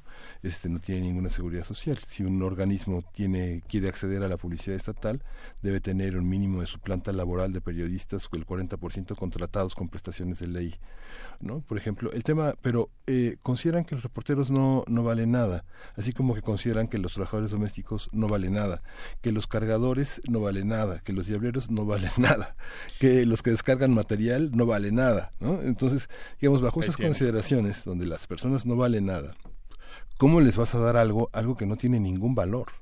¿no? Digamos que la gente que descarga frutas, materiales, cascajo, este, solo les dan, compran un cinturón para arreglarse el estómago, para contener su abdomen y ya, ¿no? Y un turbante con una camiseta vieja amarrada en la cabeza, ¿no? O algo así, ¿no? Este, hay consideraciones que, que atravesarían esta parte cultural que impida que, que lo cultural, que los usos y costumbres, este, garanticen la devaluación de las personas y que la ley les dé ese valor yo creo, yo creo que estos usos y costumbres que describes muy bien y podríamos alargar la lista a muchos trabajos de cuello blanco, ¿eh? O sea, trabajos en supermercados, a trabajos a meseros, en fin, ya, no les sigo, podemos alargar la lista a todo lo que queramos. Pero en el fondo la conclusión es, es muy bien como la dices, es que el trabajo no está siendo suficientemente valorado. Ahora, esa es una parte de la historia. La otra parte de la historia es que en, la, en todas las discusiones sobre competitividad, productividad, crecimiento económico en nuestro país, todo mundo tiene claro que el trabajo es uno de los factores de la fuente de la riqueza y que el dinamismo de nuestra economía viene de la productividad de sus sectores que sí son productivos. Es que ahí viene toda la discusión de, de por qué hay baja productividad. Pero el punto es, entonces, cómo vinculamos gradualmente y de manera seria, de manera no demagógica. Es que en esto se puede hacer mucha demagogia. ¿no? Y se hace, y se pues, hace todo el tiempo, se hace todo el tiempo. porque, porque, porque A ver, porque es muy fácil decir, aumentemos el salario mínimo 100%, porque no cumple, y nosotros decimos eso, hoy no cumple con lo que dice la Constitución, lo que decimos es ya salió el primer paso, por lo menos para que no la viole flagrantemente, y se requiere un mecanismo gradual de recuperación del salario mínimo, que a la larga va a repercutir en la recuperación gradual del conjunto de salarios, especialmente los de esos sectores menos calificados o más despreciados. Es un trabajo menos calificado, ciertamente, pero entonces el punto, el punto aquí es cómo generamos esta nueva cultura laboral que asocie crecimiento económico incluyente, productividad y derechos laborales incluyendo la remuneración suficiente y la seguridad social. Entonces, es una discusión compleja, es una discusión, porque déjame ponerlo también del otro lado. O sea, muchas de las conquistas laborales de algunos sectores se dieron bajo un régimen totalmente autoritario que en realidad concedió prebendas y lo que hizo fue negociar votos de apoyo político en momentos de nuestra historia. ¿A cambio de qué? A cambio de pagos del erario. O sea, una empresa del Estado que ofrece veintitantos días económicos eso no es un derecho laboral, los días económicos no son derechos laborales. Cierta, si te enfermas, sí, ¿no? un accidente, por supuesto. Sí me explico, el marco de los derechos nos pone también, ¿no? En donde esas supuestas conquistas laborales, o bueno, que en realidad fueron negociaciones en lo oscurito con un régimen autoritario de líderes corruptos que cambiaron apoyo político por ese tipo de cosas para mantener controladas a bases a bases de trabajadores en el régimen autoritario, eso no son conquistas laborales, eso no está en el marco de los derechos. Entonces sí necesitamos más productividad, o sea, claramente, o jubilaciones a los 20 años de, o sea, cuando la vida ya se alargó y estamos discutiendo, sí, 20 años, 15, o sea, perdón, eso no está ahí. Ciertamente, a una edad avanzada todo mundo debería tener derecho a una pensión, pero discutamos como con seriedad el asunto para que y, y, nosotros lo que decimos es, no somos expertos de, ley, de derecho laboral, no tenemos ninguna representación ni del lado patronal ni del lado sindical, lo único que queremos decir son dos cosas. Uno, que el marco son los derechos del derecho al trabajo o, o los atributos y los estándares del derecho al trabajo conforme a lo que digan las normas internacionales. Con eso el país sería mucho más justo y la mayoría de la gente, y ahí es el punto, la mayoría, no un pequeño sector, viviría mucho mejor, porque los derechos son para todos, o sea, no son para unos cuantos, no son para los que tengan el mejor sindicato o el mejor patrón, son, son universales, son de acceso. Y dos, eso también es la manera para enfrentar la pobreza de una manera sostenible y efectiva. Nosotros somos acción ciudadana frente a la pobreza. Nacimos, como decías al inicio, con el propósito de impulsar cambios frente a la pobreza y la desigualdad porque vemos que lo que se hace no funciona y lo que vemos que no funciona es que nos hay, hay mucha confusión, mucha gente dice es que los programas sociales no funcionan. Lo que venimos a decir con el es, es posible eso también es cierto, pero lo que venimos a decir con el Observatorio de Trabajo Digno es discúlpenme, lo primero que no funciona son estructuras del mundo del trabajo que están generando pobreza. Y, si no hacemos eso, por más que tengamos programas sociales maravillosos, no los tenemos. Y justamente, digamos, uno piensa en realidades europeas donde mientras nosotros nos empobrecemos eh, la vida material, en otras latitudes se empobrece la vida espiritual por jornadas extenuantes, por incapacidad de crear, etcétera. Pero bueno, una, una última reflexión. Pues más bien invitar a la audiencia de, Radio UNAM, agradecerles esta posibilidad a que conozcan los resultados de este observatorio que le pone contexto a esta discusión de reforma laboral, que son datos bastante básicos, no es una investigación, son seis indicadores, no es investigación exhaustiva y que encuentre así el hilo negro, al revés, estamos mostrando un espejo con las cosas más básicas desde fuentes oficiales del INEGI que vamos a actualizar cada trimestre para decirle a nuestra sociedad, a nuestras autoridades, legisladores, empleadores, trabajadores, pero la sociedad en general, a ver, con este modelito del mundo del trabajo, con este modelito laboral, de este arreglo económico, no vamos a llegar a un lado. Y no es para unos contra otros, es cómo encontramos una solución, insisto, que combine mayor productividad y crecimiento económico, por supuesto, entonces la libertad empresarial y todo el asunto, pero también con respeto a los derechos laborales para que ya no sigan siendo fuente de pobreza, una fábrica de pobreza. Ahí está nuestro, nuestro mensaje y por eso estamos metidos en esto. Y lo, nuestro propósito es generar deliberación pública. Estamos llamando un diálogo social sobre esto. Esperamos que las autoridades lo encabecen, que los empleadores participen. Es un diálogo, incluso nosotros no lo vamos a conducir, organizar. Se tiene que hacer el proceso de este diálogo social para irle encontrando porque sobre todo es un asunto de las vías, ¿no? Claro. Eh, pues necesitamos años para resolver esto, vamos empezándole, ¿no? Sí, vamos empezando. Pues muchísimas gracias, Rogelio Gómez Hermosillo, coordinador de Acción Ciudadana frente a la pobreza. Está en nuestras redes sociales, arroba PMovimiento, el link para que se puedan acercar a este eh, observatorio Trabajo Digno y la página electrónica frente a la pobreza.mx. Muchas gracias. Muchas gracias. Y todavía falta la ley de austeridad. Y bueno, nos vamos con música. Vamos a escuchar de Cecil Taylor Stips. Y esto fue el primer movimiento. El mundo es de la universidad.